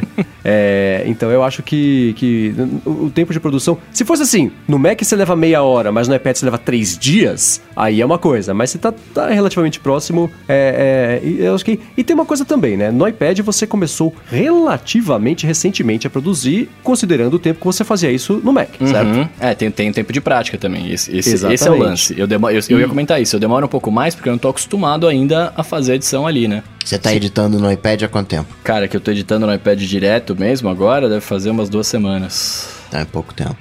É, e, e, tem uma coisa também, assim, o workflow que você vai ter no iOS e no iPad nunca vai ser idêntico ao workflow que você tem no Mac. Você uhum. tem que encontrar um outro caminho nativo do iOS, que seja nativo com aplicativos terceiros, mas entendeu? Assim, o caminho adequado para você fazer no iOS é diferente do caminho adequado para você fazer no, no, Mac. É que nem editar uma foto no Photoshop. Tem 800 mil jeitos diferentes de você chegar ao mesmo resultado. Funciona melhor para cada tipo de, de, de pessoa, de habilidade, de perfil, de preferência de usar uma ferramenta, de usar outra, de fazer na mão, fazer na unha. Então é, é, é meio por aí. Eu acho que a primeira diferença é essa, né? Você querer montar o, exatamente o workflow que você tinha no Mac no iPad não vai funcionar, porque para isso você faz no Mac, né? Fazer no iPad, você vai ganhar em mobilidade, você vai ganhar em, em, em que seja um, sistema mais agradável de mexer, é uma coisa meio subjetiva, mas, mas você sacou, né? Uhum. Então eu uhum. acho que a, a, a, hora que você encontrar, um, conforme você for fazendo, quanto mais você fizer no iPad, mais você vai, cada vez que você fizer, você vai conseguir aparar uma aresta, até conseguir fazer a coisa ficar inteirinha lisa, que é uma coisa que demora, eu demorei um tempo para conseguir migrar 100% do meu workflow de produção de podcast no iPad, depois que eu fiz isso, eu preferi fazer ele no, no, no iPad do que no Mac, era mais rápido fazer. Eu fui construindo todo um, um sistema em workflow, que não só do workflow o aplicativo, mas um, um fluxo de trabalho no iOS que, que azeitou legal, e, e aí foi, né? Então tem isso, é uma, é uma, tem uma curva de aprendizagem aí. Mas é, é, acho que assim, não, não existe uma resposta certa. Por isso que é o, é o famoso depende, né? Mas eu acho que para áudio especificamente, por conta de todo o lance de você, né? Às vezes você gravou no, no, com um microfone e um H6, por exemplo, que grava no cartãozinho. Como é que você pega isso aí e descarrega no iPad? Não dá, né? Então tem uns pedágios imbecis ainda no iOS que não deixam o fluxo ser 100% idêntico ao, ao de Mac, porque falta uma parte técnica, né? Que, que, que espero que chegue num futuro. É, acho que assim, né? no, no, episódio 200 vai, a gente vai ter conseguido, espero, né? Descarregar não, ali. Falou que no iOS 13 o, vai ter, cara. Eu tô vivendo disso. Então... E deixa, deixa eu só fazer um disclaimer aqui, só fazer um disclaimer aqui, porque é muito, isso é importante. É, antes que alguém fale assim, ah, não, mas você não consegue editar o áudio da mesma forma que você edita no Mac, porque não tem os programas, etc. O meu uso é simplesmente gravar um, um off, cortar e enviar pro cliente, que lá ele vai mixar e vai editar e vai fazer o grosso, né? Então, assim, no, no, eu não faço esse grosso aqui, eu não preciso dele, né? Então, eu só preciso gravar o off. E aí, quando eu tô na rua, entre plugar um microfone USB no meu Mac e plugar um microfone USB no, no computador, né, um Lightning no, no iPad, é, dá na mesma, né? Assim, o, a qualidade de gravação vai ser a mesma porque quem faz a gravação é toda a placa de som do microfone, né? E não a placa de som dos computadores. Uhum. Acho que é um lance de você testar, de você, né? Você falou uma coisa legal aí, né? De da mobilidade que às vezes você não tem um espaço para abrir um Mac. Isso, é, uhum. isso faz uma diferença, né? Mas talvez esse seja o caso de exceção, não seja a regra. Talvez a regra seja você ter um espaço, seja você ter um silêncio, seja você ter não, algum apoio. E aí você vê o, o que é melhor para você. Tem uma coisa que me incomoda muito, né? Fazendo uma analogia nas artes marciais, que às vezes você vê o cara lá quebrando a mão, socando lá as madeiras, o maquiwara, aí fica faz aqueles calos na mão, assim, aquela coisa gigante. Aí você pergunta assim, cara, por que, que você tá fazendo isso? Não, porque se algum dia eu tiver que socar alguém, eu vou conseguir socar e não vou quebrar a mão. E o cara passa a vida inteira se machucando, né, pra se algum dia acontecer alguma coisa, ele socar alguém e não machucar, não quebrar a mão. Eu né, respeito, né, legal, mas fico pensando assim, pô, se algum dia eu precisar bater em alguém, que eu quebro a mão, depois eu coloco lá o gesso, vou ficar duas semaninhas só com a mão quebrada, pronto, acabou, né, e não vou ficar me machucando a vida inteira. Se não é um prazer, né, ali você se machucar, por que, você vai ficar né, sofrendo todo dia ali? Eu penso mais por esse lado. Eu pensei também recentemente, e aí tá outro questionamento que vai aí. Eu, na, na, na minha área, né, assim, como a gente, a gente vai em vários estudos, etc., às vezes, às vezes não, com uma certa, pelo menos eu tenho conseguido, né? Com uma certa frequência, eu tenho conseguido usar o estúdio dos caras, né? Não o equipamento deles, porque aí não tem técnico para gravar, etc., mas eu tenho conseguido usar o ambiente com o meu equipamento para gravar. E aí esse é um, é um espaço que, por exemplo, não dá para eu sacar o Mac, porque tem que ser rápido, né? Tipo, não dá pra eu sacar o Mac, abrir, pôr um negócio e tal. E, e eu tenho gravado do iPhone, saca? E aí eu hum. mando, depois eu mando pro iPad porque a tela é maior para editar lá, tal. Ou às vezes, quando, quando é muito curto, eu edito do próprio iPhone. E eu fiquei pensando, o quanto não vale a pena eu comprar o iPhone XR, porque ele é amarelo e bonito também, e, e ficar vivendo de iPhone e Mac só e desencanar do iPad. Ou o quanto que não vale você pegar um microfone maneiríssimo que já grave num esquema maneiro e que mande via Wi-Fi pro Mac para você depois dar aquela finalizada que você precisa dar já quando você tiver tempo e tiver condições de. Porque você não faz isso no estúdio, né? Talvez. Acho que tem um, um, um quê de confusão porque a gente está falando muito de iOS como aplicativo e o uso que você faz, a citação que você está fazendo do uso do iOS é de microfone. Talvez, entre uhum. aspas, aqui a tua solução seja um microfone que mande as coisas via Wi-Fi, porque não tem porta, né? Não tem, não tem uma maneira fácil de mandar as coisas pro Mac. Então manda aí, faz um, uma magia para mandar esse áudio pro Mac e ali você corta e faz a finalização que você precisa já no seu tempo. Aí você já saiu do estúdio, você já tá dando aquele migué lá no banheiro ali, né? Já na pia levantou o Mac, já tá cortando e mandando pro cliente. Imagina o cara do banheiro editando. é, não sei, cara. Eu, eu não sei, eu tô, eu tô, muito na dúvida. Eu, eu, eu tô pensando, eu tô seriamente com esse pensamento, na verdade. Só que aí eu teria que comprar um MacBook novo, né? Porque o meu Mac já tá velhinho, coitado dele.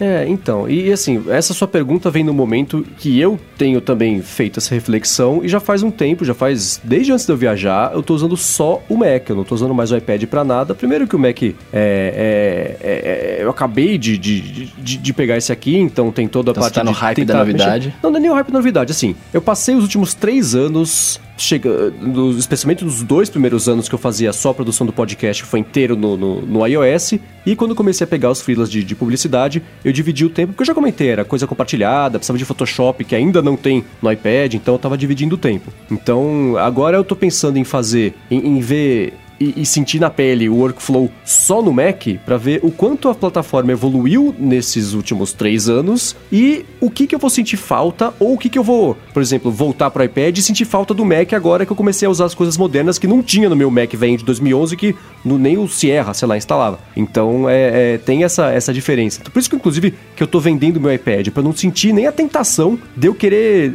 voltar para ele antes da hora, entendeu? Então, eu tô migrando pro, de volta pro Mac, foi uma coisa que eu achei até que eu fosse demorar mais, mas não, foi uma coisa mais lisa do que eu achei que tinha rolado, e por isso eu tenho feito isso aí. Eu tô usando mais o Mac e o iPhone e consegui dividir as coisas meio nessas, nessas duas coisas. Eu eliminei um pouquinho o espaço que eu tinha, ou totalmente o espaço que eu tinha para o iPad e desmembrei a tarefa nas duas coisas. Workflows, por exemplo, eu compro no iPhone, Workflow que eu digo o atalho da Siri agora, Workflow o aplicativo mesmo, né? E o resto eu tô cumprindo no Mac e, e tá rolando. Tem a vantagem, por exemplo, de eu, de eu carregar só uma coisa, porque antes eu tinha que levar o Mac e o iPad, por, por causa de Photoshop e tudo mais. Agora eu, eu, centralizo tudo no Mac. Ele é mais leve do que o meu Mac antigo, quer dizer, tirei um pesão das costas literalmente com a carreira da mochila, né? Então é, eu, eu, tenho feito essa migração e tá funcionando, é um experimento. E ele chegou justamente na hora do iPad Pro novo, né? Então vai, vai ser interessante eu usar o Mac por um tempo. É hora que eu resolver comprar o iPad Pro novo mais pra frente, vou, vou de novo voltar a comparar as duas coisas, ver o que eu sinto Mas falta, o que é melhor, o que é pior. Esse, esse iPad novo aí que todo mundo tá falando, ele não faz nada de novo que o velho não faça, né? Por enquanto não. não. faz, é, faz a mesma coisa. É. Eu tô vivendo sob a promessa do iOS 13, ah, que o Rambo falou não, que vai só, ter só, viagem no tempo. Só pra entender. E aí vai ser legal. O pessoal fala desse novo iPad como se fosse, né, a sétima maravilha do mundo. Não, eu falei, ele tá esquecendo alguma coisa. Não, o novo iPad ele tá no hype, ele tá no hype do SBC, eu acho. Uhum. O SBC, o Apple Pencil, que vai ser um pouco mais útil, mas... Não, não, ele, mas... ele, tá, ele tá no hype de, assim, ele, ele é diferente, não tem botão, é bonito e tal, mas assim... Essa Apple é maravilhosa, né?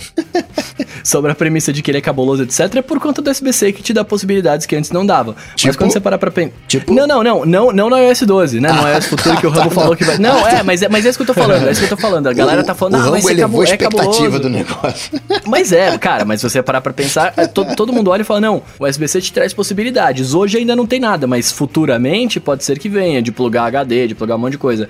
Mas quando você para pra pensar, é, cara beleza, ele te dá as possibilidades, mas isso não é uma coisa muito da hora, porque isso você já faz num computador, né? Tipo assim. Pois é. É, mas aí volta todo o lance da, da, do benefício do iOS, que tem cada um encontra um benefício. Para mim sempre foi foco, né? Você tem um aplicativo ali aberto e pá, ou dois, aí você tirar a notificação se você quiser, é, é, ser um sistema mais agradável de navegar do que o macOS, que tem cara de legado, apesar de estar moderno. É, é aí cada um vê um benefício ou um problema em, em, em adotar o iOS. Mas eu concordo, por exemplo, esse iPad novo, ele está vivendo de futuro, de tempo uhum. emprestado do futuro. Porque assim, ah, vai ter o Photoshop integral. Ah, o iOS 13 vai ter viagem no tempo e vai imprimir ouro da entrada USB-C. então tem todos os exageros aí que estão rolando, né? E os exageros ah, não, bom. essa promessa toda de futuro, porque futuro vende, né? Esperança, todo mundo acha que vai resolver. Então tem que esperar para ver. Por isso semana passada eu ia trazer, eu falei, mas será que o iOS 13 vai ser tudo isso? O Romulo falou, vai. Eu falei, então tá bom.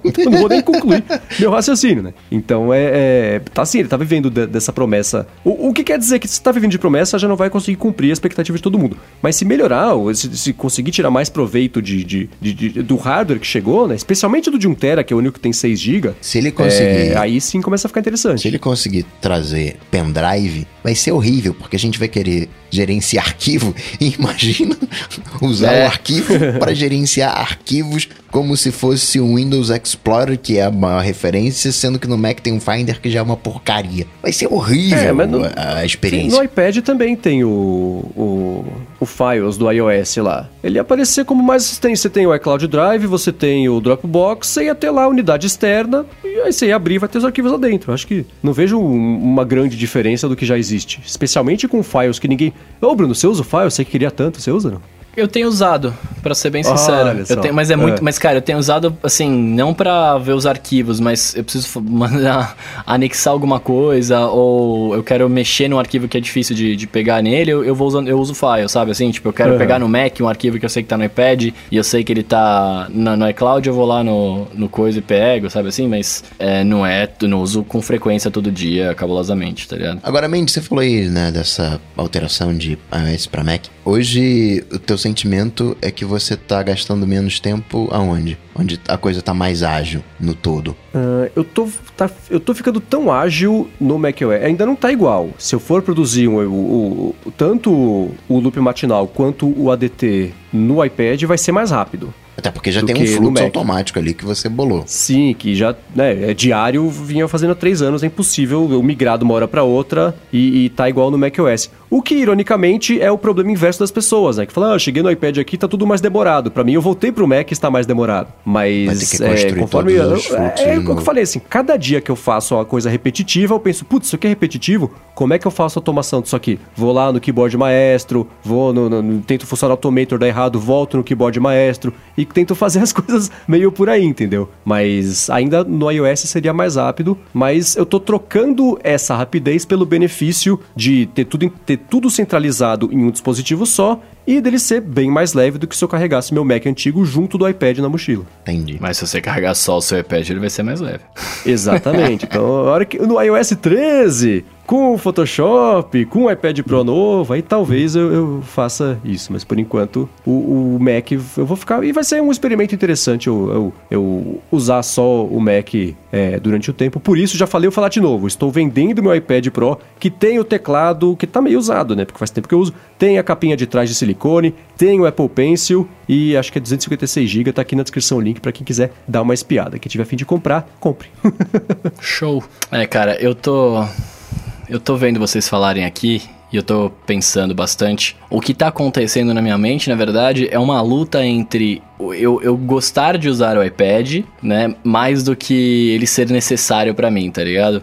E porque, claro, eu tenho um jeito de Você trabalho. Você não quer admitir que o iPad é um brinquedinho. Não, não, não, não, não chega a ser brinquedinho, né? Ele, ele é um brinquedo. Não, ele não é um brinquedinho, é um brinquedo. Vamos, tá vamos bom, deixar tá. claro brinquedão, aqui. Brinquedão, brinquedão, É um brinquedão, é um brinquedão.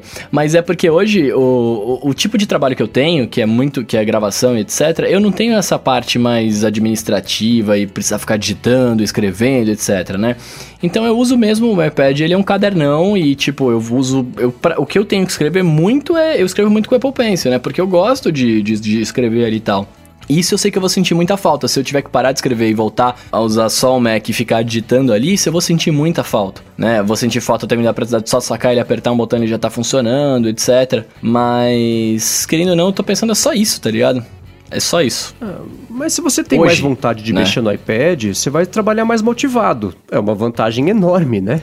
Com é, isso certeza. também é um, é um outro ponto. É outro ponto. Vou fazer um teste. Semana que vem eu vou, vou viver de. de eu, eu, eu tentei fazer o teste essa semana de viver só de iPhone, né? Porque É. aí eu, eu, eu, eu pensei que daria pra eu fazer tudo que eu faço na rua só no iPhone, enfim. E não consegui. É, Travou eu vou, eu vou tentar fazer um teste agora, eu vou viver de iPhone e Mac. Pra ver se eu vou ficar triste ou feliz. Boa. E aí semana que vem eu conto para você todos. faz o, o follow-up na semana que vem. Show. Hashtag AloDT? Bora! Ou arroba Então AluaDT. vamos lá. Não, cara, não confunde as pessoas. Agora que eu tô conseguindo começar a fazer a coisa. Alô, arroba no começo, hashtag no finalzinho. Hashtag AloDT, você manda no Twitter com a hashtag AloDT a pergunta que você quer saber aqui da gente. Tem uma dúvida, quer saber a sua opinião sobre alguma coisa, manda com a hashtag AloDT. E foi isso que o Gustavo Pajossi fez. Ele perguntou pra gente com a hashtag AloDT pra que que serve. Tá aqui na descrição a foto que ele mandou. Tem um furinho ali na parte do Apple Watch, onde encaixa a pulseira, na parte de dentro ali, da, da- da- onde encaixa Aquele mesmo a pra abrir a- a portinha? Um furinho. Então, não, é um furinho Do lado. Minúsculo, que eu nunca tinha nem reparado que existia. Eu ia perguntar, pra Você que, que sabe serve pra mesmo? É. É um, é um respirador Então. ali, não é? É, eu procurei lá no desmon- no desmontamento, sei lá, do, da iFixit, eles falaram que é um é um,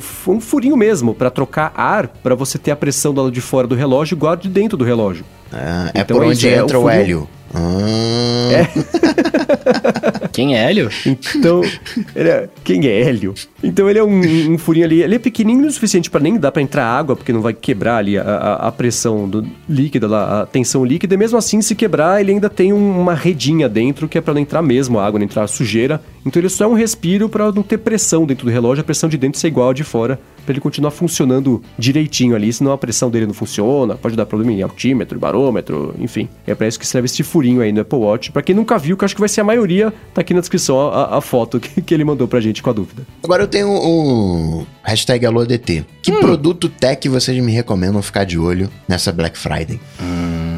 Cara. iPad, HomePod, HomeKit, Apple TV, Mac. Estão todo mundo AirPods. satisfeito, né? É, eu acho que. cara, eu- não tô de olho em nada. assim, o que eu tava mais de olho era o Rumba, só que agora eu já comprei. Então. Não sei. Vou ficar devendo essas, essa sua hashtag AloDT. Apesar de você ter perguntado certo com a hashtag. Olha, seu Coca, eu tô de olho em microfones, cara. Se você souber de alguns em promoção, pode me falar. Que coisa sem graça a vida de vocês, hein?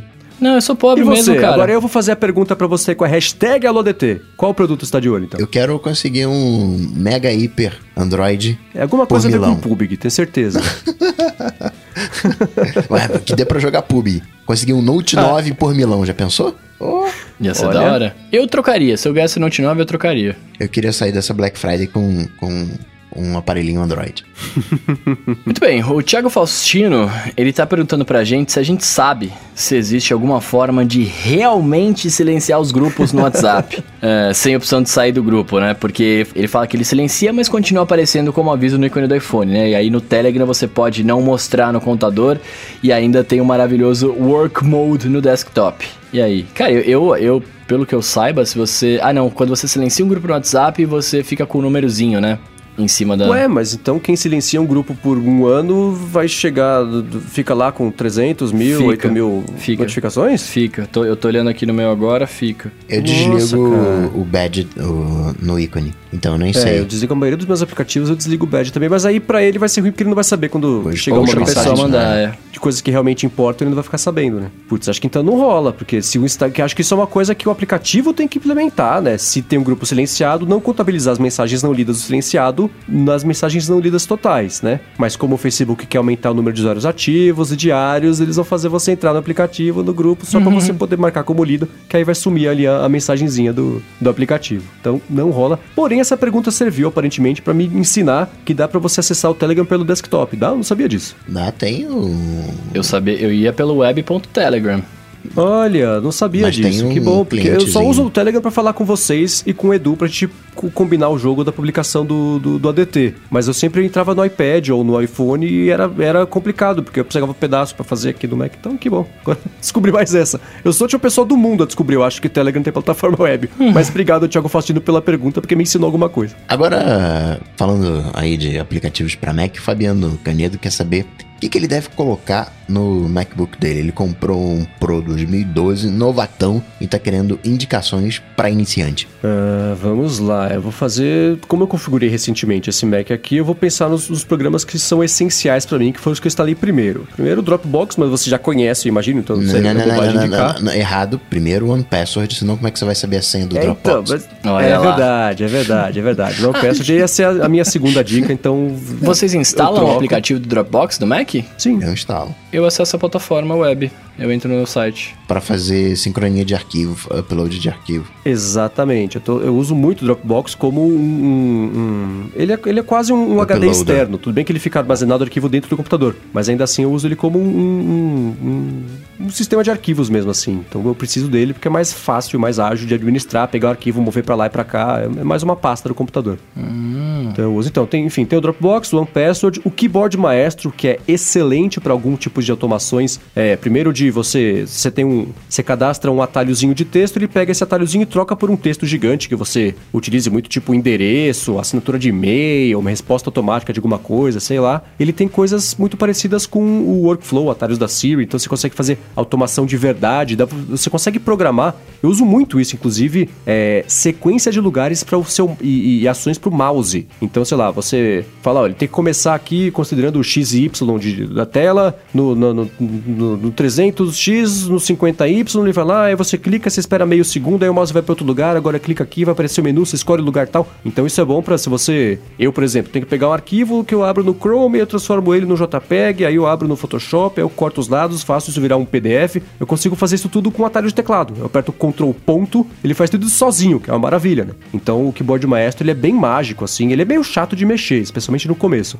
mas eu recomendo, é um dos meus apps, das minhas descobertas recentes aí, que não é um aplicativo novo, mas enfim, eu comecei a mexer nele recentemente, que é as mais bacanas aí. E, e que mais? Me ajudem aí. Pop Clip eu acho sensacional. O que, que ele faz? Não conheço esse. Pop Clip é, é o aplicativo mais idiota que existe no mundo, mas o mais, mais, mais legal de todos. Ele. e a definição não vai fazer jus. Ele emula a área de transferência do iOS. Quando você seleciona uma coisa no iOS, não aparece aquele, aquele menuzinho? Copiar, não sei o quê. Ah, entendi, sim. O Pop Clip ele faz isso. Só que você conf- Copiar, cortar, recortar, deixar bold, Isso. deixar itálico, sublinhado. Só que você configura o que você quer. Então, por exemplo, eu seleciono uma palavra e mando pro meu OmniFocus, já virou uma tarefa. Eu pego um link, já jogo pro Evernote, já jogo pra dentro do Scrivener, pro Ulysses, já pego alguma coisa e traduzo. Pô, o que, que, que é isso aqui?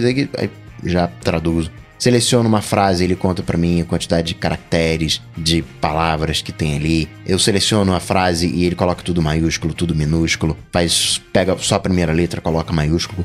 Tem várias extensões que você coloca nessa Pop Clip, eu acho mandatório. Boa. E, e só rapidinho, outras coisas que eu faço no keyboard maestro. Você foi falando, fui lembrando, né? Eu tenho que fazer, por exemplo, é, é, assunto de e-mail ou cadastrar em, em- em- em alguns docs coisas que podem, o texto que podem ter, tipo, 20 caracteres, 45 caracteres. Aí eu criei um snippetzinho no keyboard maestro que eu copio o, o texto que eu quero saber quantos caracteres tem. Aí eu faço lá um atalho de teclado, ele conta quantos caracteres tem, mostra um alerta por meio segundo, tipo, 62. Aí aparece e some, eu já sei quantos caracteres tem, então foi um jeito facinho que eu achei também de, de conseguir fazer isso aí de direto ali no keyboard maestro. E também tem o administrador de área de transferência. Então, você copiar, sei lá, 20 coisas, isso fica na memória, você volta lá no menuzinho e você cola a coisa número 3, a coisa número 8, a coisa número 12, a coisa número 4. É, fica um menu selecionável de várias coisas copiadas na área de transferência, que é super útil e essencial isso aí pra quem copia muita coisa de um lado pro outro. Bom, eu não tenho dicas pra você, cara. Eu não uso Mac. é isso, foi mal. É isso que, é isso que eu tô aqui pra, pra fazer. Não dar dicas. É, tô tentando achar outras coisas que eu use mais aqui, mas é, as mais essenciais são essas, assim, as coisas mais fora do, do padrão mesmo, o keyboard maestro, que é, como eu comentei, ele é chato de começar a mexer, mas, mas é super útil, e o OnePassword, que é a minha solução oficial de, de, de administrador de senhas aí. Tem várias coisinhas, né? Tem Trip Mode, né? Trip Mode, verdade. Fala dele, fala Trip dele. Mode é, é bacana porque eu mudo. Fiquei sem internet no, no escritório. E aí vou ter que usar do meu iPhone. E aí ele já mata, já identifica que eu tô no iPhone e já mata ah, peraí, você não precisa sincronizar os arquivos do Dropbox, né? Deixa só, por exemplo, o Safari com acesso à internet, corta a sincronização de fotos, então otimiza a banda, né? Já que eu tô numa situação, digamos, de emergência, então não corre o risco de você gastar toda a sua banda sincronizando um vídeo que tá no foto. Tá, um outro que eu uso que eu tô usando recentemente também é o Bartender, que ele serve que assim,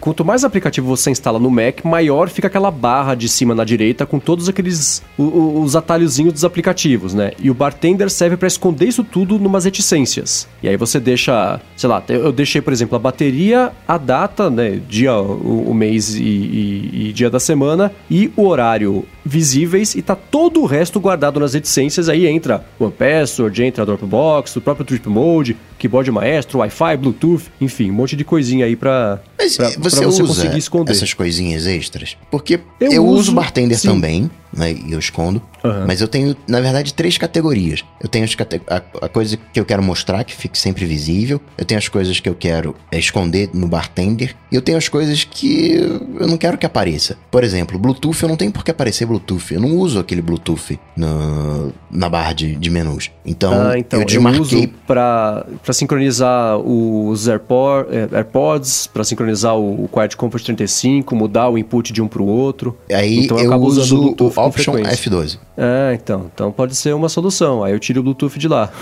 Quando você mandar um, um Option F12, você vai ver as preferências de som. Aí você pode trocar, o que eu, é o que eu uso para jogar o som pro, pros AirPods. Não, Boa. mas o Mendes precisa do Bluetooth para conectar, não é isso? É, a não ser que dê para fazer isso lá. Eu, eu, precisaria de um atalho para acessar os ajustes de Bluetooth, para conectar mesmo. Quando eu coloco meus, uh, os meus AirPods no ouvido, eu dou um Option F12 ele aparece nessa minha lista de dispositivos. Eu digo, ó, quero usar essa aqui. E a mágica acontece. Ah, então tá. Então vou ver. Mas agora que eu consegui esconder ele com o bartender, o problema tá resolvido. Varri para debaixo do tapete, então tá beleza. E se eu acessar o bartender por algum motivo, as reticências para conseguir acessar os complementares, okay. tanto faz quantos tem ali, porque eles estão escondidos a maior parte do tempo, me livra de que eu, que eu tanto luto contra o, o, o, o a overdose visual de coisas aí.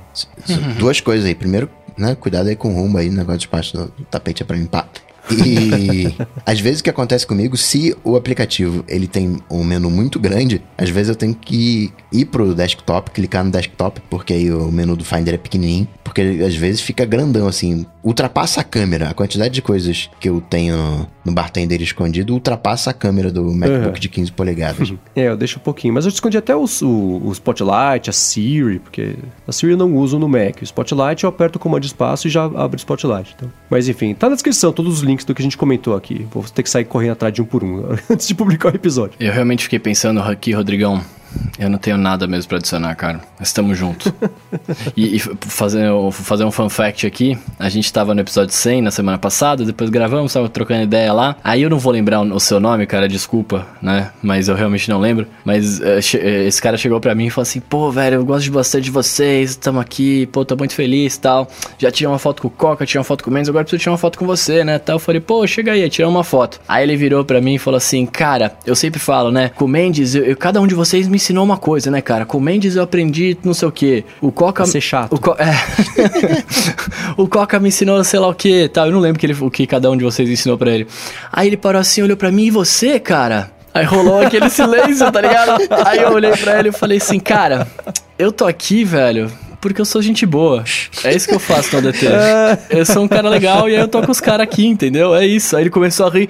É isso mesmo, ser gente boa, cara. Por, pô, por isso você tá aí. Eu falei, é, mano, é isso, cara. Então, eu tô aqui por isso. A lição e mais importante, isso... ensinando a galera a ser gente boa. Pra é, não então, ser então, troll de tá internet. Tá aí, que Exato. nem a gente. Exatamente. E aí, mas agora isso, se, isso tá se concluindo. Eu só tô aqui porque eu sou um cara legal. Eu não tenho o que acrescentar sobre o, Mac aí. É isso. Então tamo junto. Não, tem os seus aplicativos de, de áudio aí que você é, usa usa. Todo mundo tem suas coisinhas. Eu uso o Text O que seria do Nora Billery se É, não fosse você? E eu não Pois uso é. mais, ó lá. Ah, Aí é derrota. bom, muito bem. Se você quiser encontrar os links de tudo que a gente comentou aqui ao longo do episódio, entra no área de transferência.com.br barra 101, que vai estar tudo por lá, ou vê aqui nas notas do episódio, como o brinco que sempre diz, o Coca. Quero agradecer, como sempre, aos nossos queridos adetensos no apoia.se barra de transferência, que apoiam a gente aqui mês após mês, que escolhem, ajudam a escolher o título na sexta-feira, que estão aqui, ó, 1h44 da manhã, de quarta para quinta-feira, estão participando aqui no chat, conversando, brincando com a gente aqui conforme a gente vai gravando. Quero agradecer Eduardo Garcia pela edição do podcast, como sempre, e a vocês dois, Bruno e Gustavo, pela co-apresentação aqui do ADT 101. Valeu, meu querido. É isso aí, ó. Eu vou ficando por aqui, sendo gente boa e todas as semanas. e se quiser falar comigo, estou lá no Twitter, no Instagram, no arroba Bruno underline Casemiro. Muito bom. Pra falar comigo, vocês sabem, só ir lá no Google, bater Coca-Tech, que a gente troca uma bola. Boa, sou MVC Mendes no Twitter e apresento o Loop Matinal, podcast diário de segunda a sexta aqui do Loop Infinito, beleza? E é isso aí, galera. Tudo dito e posto, a gente volta na semana que vem. Valeu! Falou, tchau, tchau.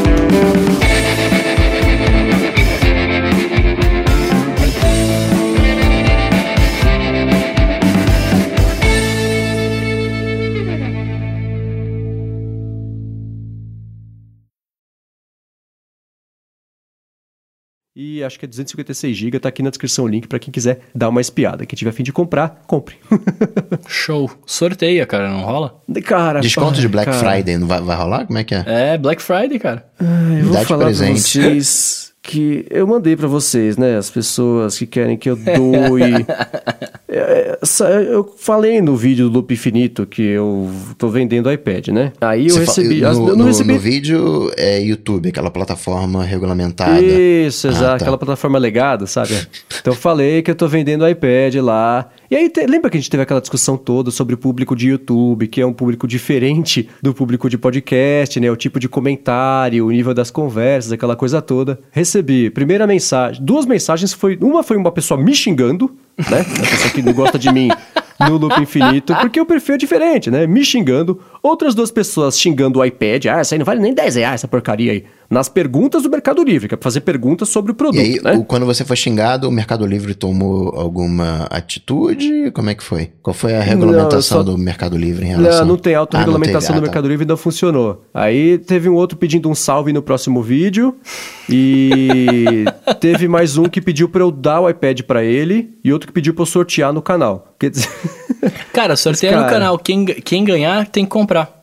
É, então, né? Ah, E eu dei uma espiada também nos comentários do vídeo, que eu, eu já comentei aqui também, né? Eu não leio o comentário porque, cara, se eu começar a ler comentário da internet, eu vou morrer mais cedo que eu vou me estressar. Então eu parei de ler comentários, mas nesse vídeo do iPad, eu abri, eu, eu, eu, eu- travo o comentário com o bloqueador de conteúdos. Eu destravei os comentários. Cara, é a mesma. Ai, cara.